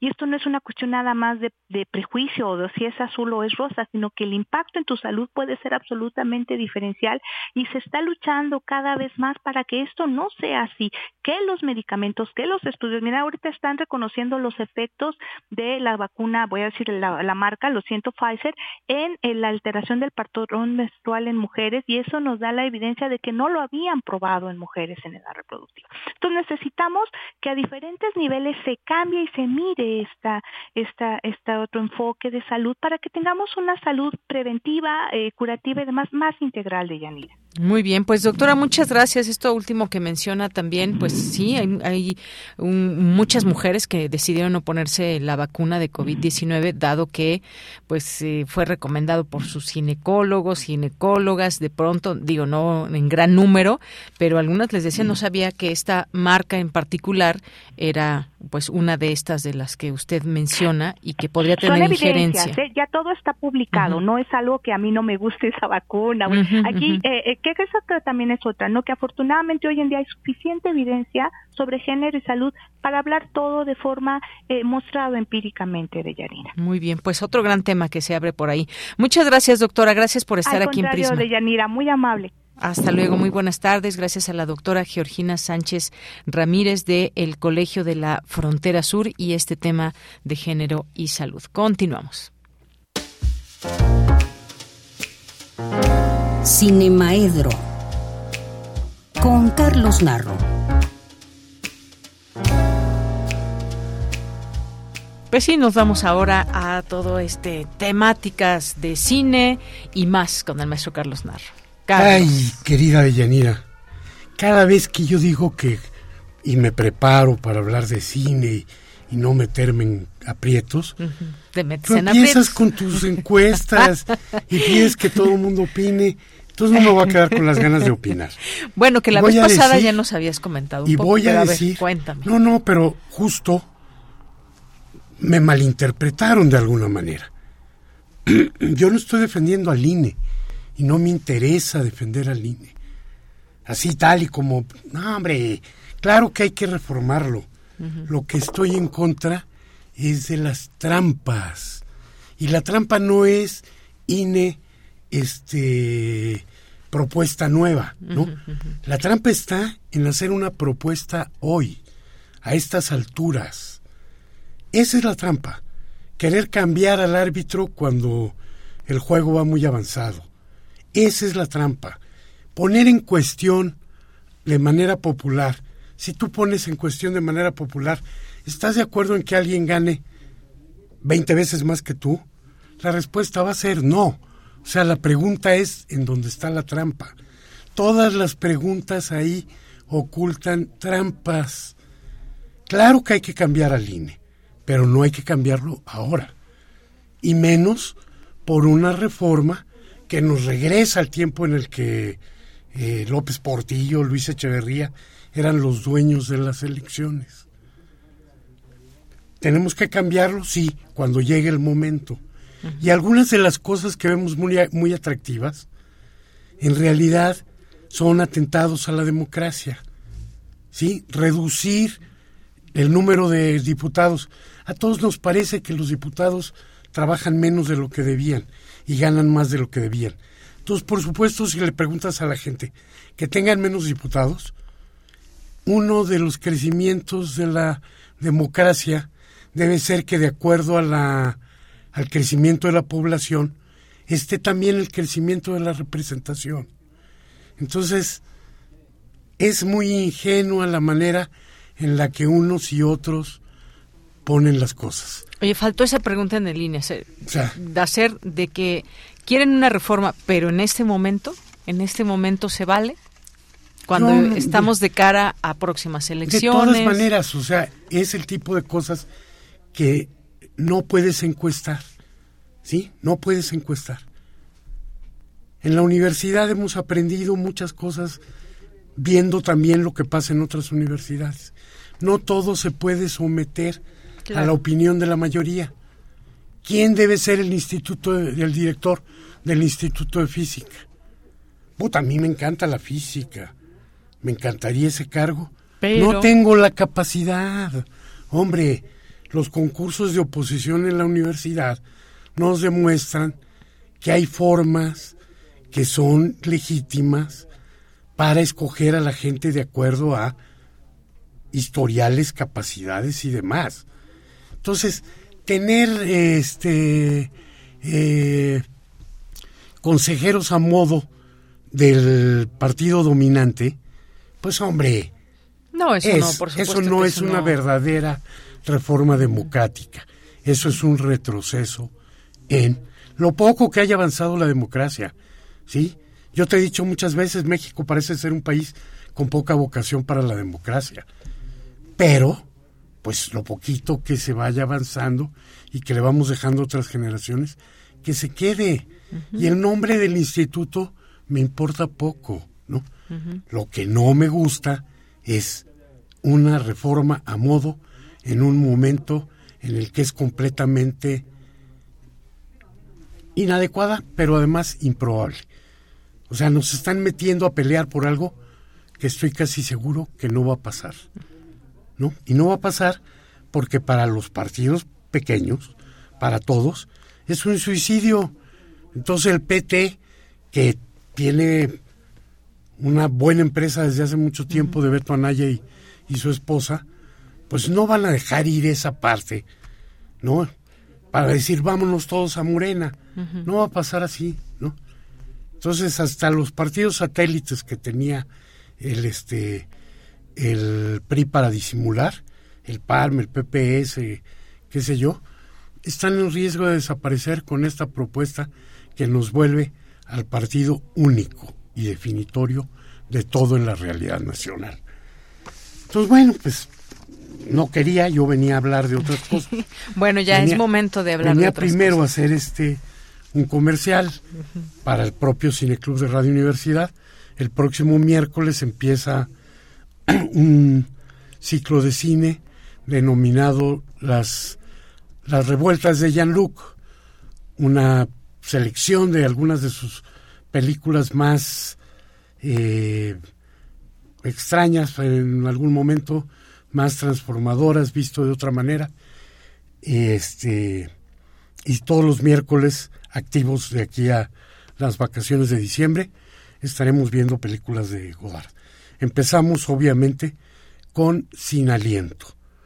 Y el día anterior, porque después de que anunciamos el ciclo, hubo varias gentes que se comunicaron a, a la subdirección a decir, ay, pero es que a Godard no lo entiendo, pongan algo más sencillito. Entonces, bueno, no, ya lo, ya lo anunciamos. Además, también hay muchos otros que sí lo quieren ver. Y además es pertinente. Es pertinente porque, bueno, pues acaba de desaparecer y hablamos de eso en algún, en algún programa. Y para eh, complacer a quienes me dicen que no lo entienden, el día anterior hacemos en el en el Facebook Live de la sala Julián Carrillo un StreamYard en vivo en el que voy a hablar en algo titulado Godard, dos, tres cosas que sé de él. Y entonces algunas, si quieren todavía, mándenme por el Facebook o por otros lados preguntas y trataré, trataré de responderlas porque yo tampoco soy el dueño de todas las respuestas. Entonces vamos con Godard. Y luego, el día de ayer fue el aniversario 47 de el asesinato de Pierpaolo Pasolini. Ya llevaba yo varios, varias este, semanas pensando que tenía que hacer algo por Pasolini porque en marzo se cumplieron 100 años de su nacimiento. Y me parece extraño y hasta cierto punto desagradable que el este que el mundo del cine haya dejado pasar ese centenario. Entonces he estado preguntando por qué, por qué lo dejaron pasar. La embajada italiana y creo que en estos días este, todavía va a estar, pusieron su altar de muertos dedicado a los periodistas asesinados, tema que nos duele, y a Pierpaolo Pasolini, alguien que en su momento también se dijo que había sido un crimen de Estado. Lo mataron por cómo pensaba, lo mataron por cómo se enfrentaba y criticaba a la, a la sociedad. Era un transgresor. Estoy completamente seguro de ello. Y era muchísimas cosas. Hizo tantas cosas que uno no puede creer que murió a los 53 años. Tiene una obra que es apabullante, que algunos con 200 años no la lograrían, incluso algunos muy prolíficos, porque Pasolini fue un filósofo y ensayista notable, un poeta de los mejores y más altos poetas de Italia, un director de cine de los que son la punta en la historia del cine universal. Eh, en fin, escribió teatro también. No sé qué tan buen pintor era, pero también anduvo ahí haciéndole a la, a la pintura. Mm. Antes de seguir, quiero leer un poema de él que se llama El Príncipe, que viene de un libro que publicó en 1961, el mismo año en el que se inició como director de cine con la película Catone. El libro se llamó La religión de mi tiempo. se llama Al Príncipe y dice, si regresa el sol, si cae la tarde, si la noche tiene un sabor de noches futuras, si una siesta de lluvia parece regresar de tiempos demasiado amados y jamás poseídos del todo, ya no encuentro felicidad ni en gozar ni en sufrir por ellos. Ya no siento delante de mí toda la vida. Para ser poetas hay que tener mucho tiempo. Horas y horas de soledad son el único modo para que se forme algo, que es fuerza, abandono, vicio libertad para dar estilo al caos. Yo ahora tengo poco tiempo, por culpa de la muerte que se viene encima en el ocaso de la juventud, pero por culpa también de este nuestro mundo humano, que quite el pan a los pobres y a los poetas la paz.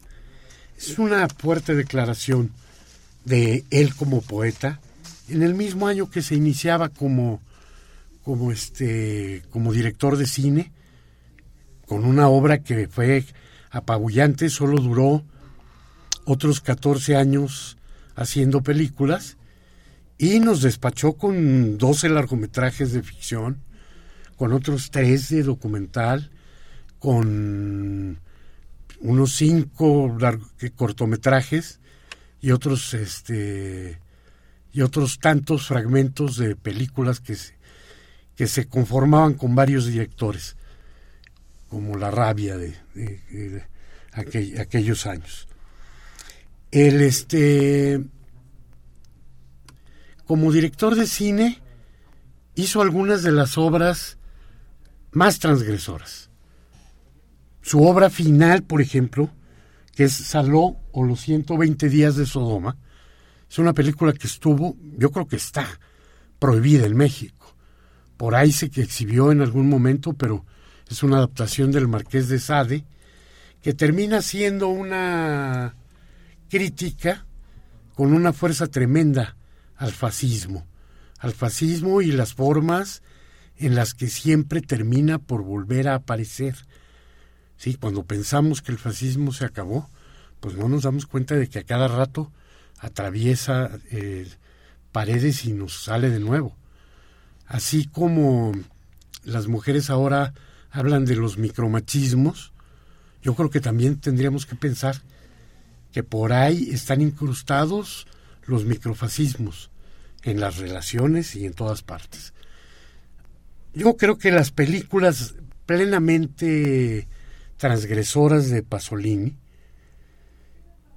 fueron Teorema, Las Mil y Una Noches, Saló o los 120 días de Sodoma y extrañamente el Evangelio según San Mateo. ¿Por qué digo extrañamente? Porque es una película muy apegada a la, al, al, Evangelio este, según San Mateo, que es el Evangelio en el que Jesús aparece más de cuerpo completo como hombre. Esas transgresiones de él, yo creo que fue demasiado católico para los marxistas, demasiado comunista para los católicos, demasiado cineasta para los teatreros, demasiado poeta para los prosaicos, demasiado este homosexual para los heteros, demasiado hetero para los jotos, qué sé yo, ¿no? El caso es que fue muy, muy activo políticamente. Se inscribió incluso, bueno, primero fundó un propio partido en el norte, él era de Bolonia, y en el Friuli, que es esa región que, que abarca Pordenone, Bolonia, eh, hizo un partido político. Se salió porque se dio cuenta de que su partido empezaba a ser utilizado por los demócratas cristianos. Dijo, ya no. Se inscribió en el Partido Comunista y el Partido Comunista lo inscribió, lo, lo expulsó por ser una vergüenza para la moral del partido al haber hecho pública su homosexualidad. Ese era el Partido Comunista, italiano, el partido fuera de la URSS comunista más poderoso que este que ha existido. Igual ya lo habían expulsado del catolicismo Pío XII en una declaración en la que expulsó a todos los católicos que se acercaran al Partido Comunista entonces, bueno, pues ser expulsado, solo me acuerdo de revueltas que fundaba un partido acá y lo corrían, y que los metía al Partido Comunista y lo corrían. Creo que las mentes libres están condenadas a ser expulsadas de todos los grupos que de alguna manera eh, llevan implícita una religión. ¿Sí? Aunque no lo quieran reconocer, el marxismo es una religión que nos viene del siglo este XIX y que todavía tiene muchos fieles. Muy bien. Bueno, pues casi terminas hoy este comentario hablándonos de Pier Paolo Pasolini, sus películas, cómo fue pues toda su trayectoria, no solamente cineasta, sino toda esta parte también como como poeta. Y habíamos quedado sí. Que íbamos a hablar de Bardo. ¿La viste? Sí. ¿Y qué te pareció? Nada más ya Nada más te voy a decir rapidísimo. Me gustó, no mucho, pero cada día me gusta más después de que la vi. Entonces la voy a ir a ver de nuevo. Ah, muy bien. Porque cada que la recuerdo, o sea, una película que te impacta, la recuerdas dos, tres, cinco, siete días después. Y entonces así estoy, la voy a volver a ir bueno, ahí queda otra recomendación, además de Pier Paolo Pasolini. Y Pasolini está en muy varias de sus películas. En fin, hay manera de, Muy bien. Pues muchas gracias, gracias Carlos. Y nos vamos ahora a Cultura. Gracias a ti y a todo el auditorio. Gracias, a Cultura. Cultura RU.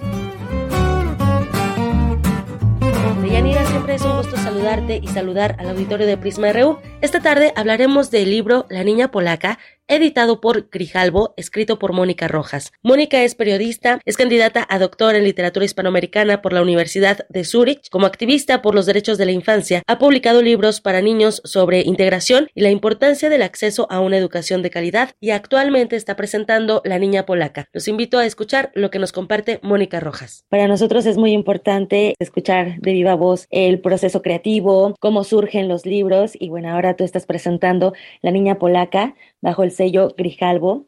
Me gustaría, Mónica, que nos hablaras de esta publicación, sobre todo de los temas que se abordan, la migración, el desplazamiento. Vamos a encontrar una voz femenina, pero además de una niña. ¿Cómo surge La Niña Polaca? Pues muchas gracias, muchas gracias, Tamara. Efectivamente, La Niña Polaca aborda algo que describió muy bien doña Elena Poniatowska, que es una historia muy poco conocida de la Segunda Guerra Mundial, una historia oscura, por supuesto, de guerra y de dolor y de crimen, que bueno, pues desconocemos porque históricamente el foco está puesto en lo que en lo que ocurre con Alemania, con los campos de concentración, con los judíos. Sin embargo, cuando movemos un poquito el foco, entonces nos encontramos con historias como esta, que habla de la ocupación estalinista, de la ocupación del ejército rojo en la zona oriental y de cómo miles de polacos fueron llevados a los campos de trabajo forzado en Siberia, a trabajar a un clima de menos 40 grados, literalmente como esclavos del sistema.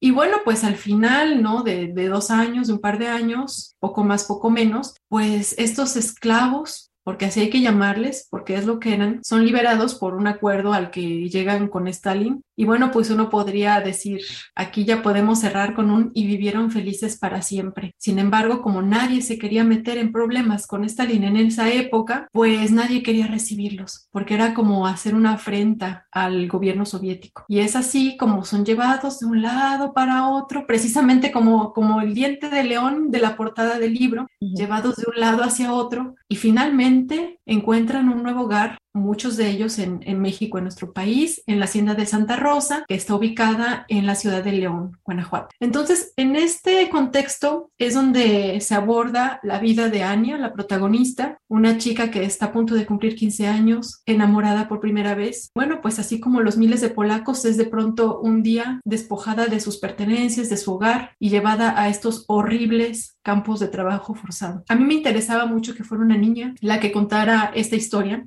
porque en toda esta escala de poder son las niñas las últimas, las más vulnerables de las vulnerables. Y eso se pudo ver reflejado en toda la serie de vejaciones y abusos a los que fueron sometidas, las pequeñas sobre todo en los campos de trabajo forzado, las mujeres también. He tenido testimonios porque este, este libro está basado en hechos reales, pero es una compilación de muchos testimonios que colecté desde León hasta Varsovia, que por ejemplo las mujeres preferían estar embarazadas, es decir, ser mismas ellas buscar el abuso sexual para que gracias al embarazo, fíjate qué, qué, horror, pudieran tener un poco más de comida comparado con lo que recibían si no estuvieran embarazadas. Y eso no era necesariamente algo que, que, decían, bueno, después de esto voy a tener a mi bebé y voy a, va a estar conmigo. O sea, normalmente a las criaturas que nacían en los campos de trabajo forzado, se los quitaban al nacer y los arrojaban a la nieve. Y eso lo preferían a, no tener comida. Hubo muchos registros de casos de mujeres y hombres también que se mutilaban algún dedo para no trabajar durante un par de semanas. E incluso las reglas de los campos de trabajo forzado estipularon que si era alguien encontrado haciendo eso, iba a ser su condena aumentada 10 años más. Entonces estamos hablando de, de una situación de la que sí hay literatura, sí se ha abordado, pero no había una novela, me atrevo a decirlo, me atrevo a confirmarlo, que conectara este horrible suceso, ¿no? del exilio de los polacos o incluso de la serie de prisioneros, porque no únicamente polacos eran llevados a los campos de trabajo forzado y nuestro país. Exactamente. Hay muchos simbolismos, ¿no? En, en esta novela, como El diente de león, que bien lo mencionas, la nieve, también hay amistad, también hay la fe, ¿no? El que en momentos de guerra, pues te tienes también que anclar a algo, ¿no? Alguna creencia. Está una familia también unida que se tuvo, todas estas familias que tuvieron que desunirse por este traslado a otro país. Bueno, nos regalas una, una serie de acontecimientos. Eh, muy bien documentados, también hay que decirlo. Y hay esta otra parte, ¿no? Cuando llegan, bueno, ahorita mencionabas, e, es la otra parte olvidada, que es esta pequeña Polonia, llamada así, es Hacienda de Santa Rosa en, en León, Guanajuato. Cuando se trasladan a todos estos polacos, Estados Unidos dijo, yo no los recibo, pero bueno, aporto dinero para que puedan llegar hasta México, ¿no? Por ejemplo, en esta travesía también hay otros simbolismos, como la amistad, la gratitud de una comunidad y también hay otra parte, la religión y la fe. Platícanos también de estos tres puntos. Uy, mira, abordas muchos puntos muy importantes que en el proceso creativo, pues sí los fui acumulando a través de los testimonios. O sea, yo colecté como, como 100 testimonios, no únicamente de las personas que, que llegaron a Santa Rosa,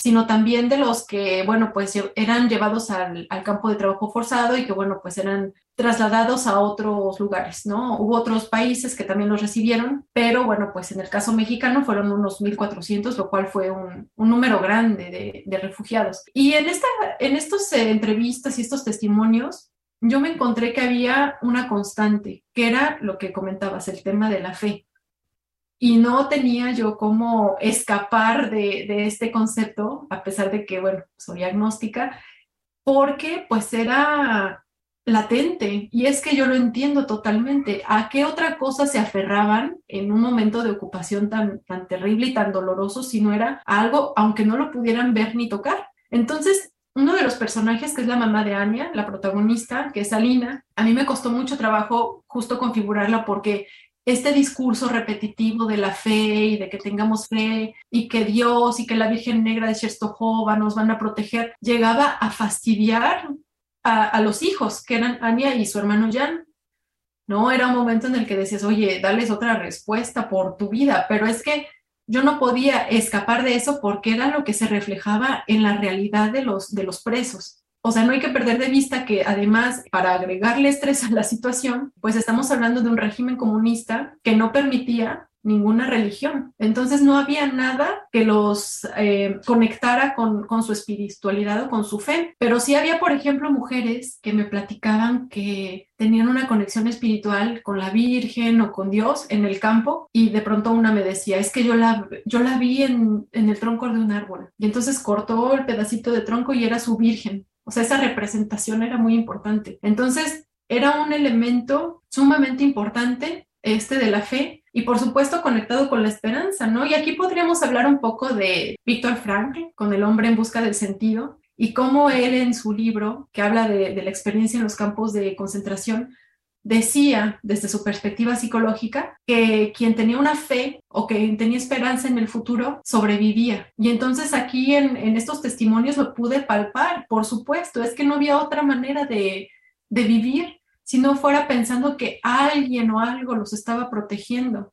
Y muchos de ellos me decían, es que yo sé que fue una prueba de vida, es que fue una prueba de mi fe. Mónica, también me gustaría saber acerca de la documentación. Hay obviamente también otras lecturas, ¿no? Para complementar esta escritura. Platícanos un poco, pues, de esta travesía, ¿no? Porque poco se habla, digo, nosotros ya tenemos acá el libro, ¿no? Pero poco se habla de todo este proceso porque son años, son meses de dedicación. Entonces, también me gustaría escuchar eso, esa experiencia tuya. Dicho sea de paso, pues, comentarle a nuestro auditorio que eres embajadora de Save the Children en México. Entonces, creo que ahí va un poco esta visión de una adolescente que, bueno, que está con esta visión entre que no es niña, pero tampoco es adulta y que creo que muchos vamos a conectar con Ania, con esta protagonista. Sí, sí, eh, bueno, ahora sí que para hablar de la travesía de los polacos tuve que hacer una travesía. Me di a la tarea de contactar a, a lo que yo en un comienzo les decía mis fuentes, porque yo intentaba que este rigor periodístico, yo nací en la cuna del periodismo, pues me ayudara a tomar distancia de todas estas historias porque creía yo que, que era necesario contar una historia muy objetiva al respecto. Pero esta visión se fue transformando en la medida en la que empecé a conectar con las historias. Me fui a la parte de la investigación y también a la lectura de otros libros.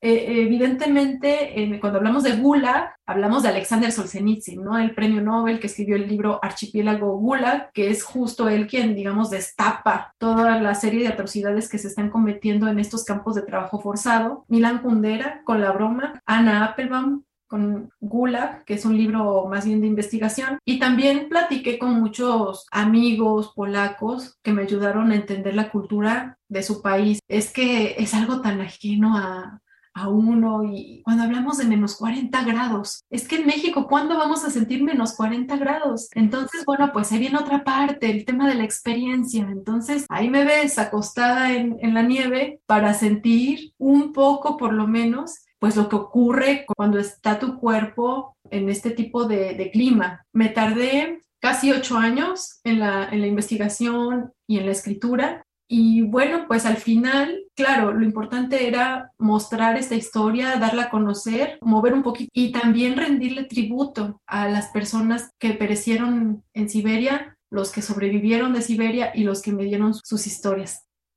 Y con esto nos despedimos. Gracias por su atención. Hasta mañana. Que tenga buena tarde y buen provecho. Radio UNAM presentó Prisma RU. Una mirada universitaria sobre los acontecimientos actuales. Prisma RU. Relatamos al mundo.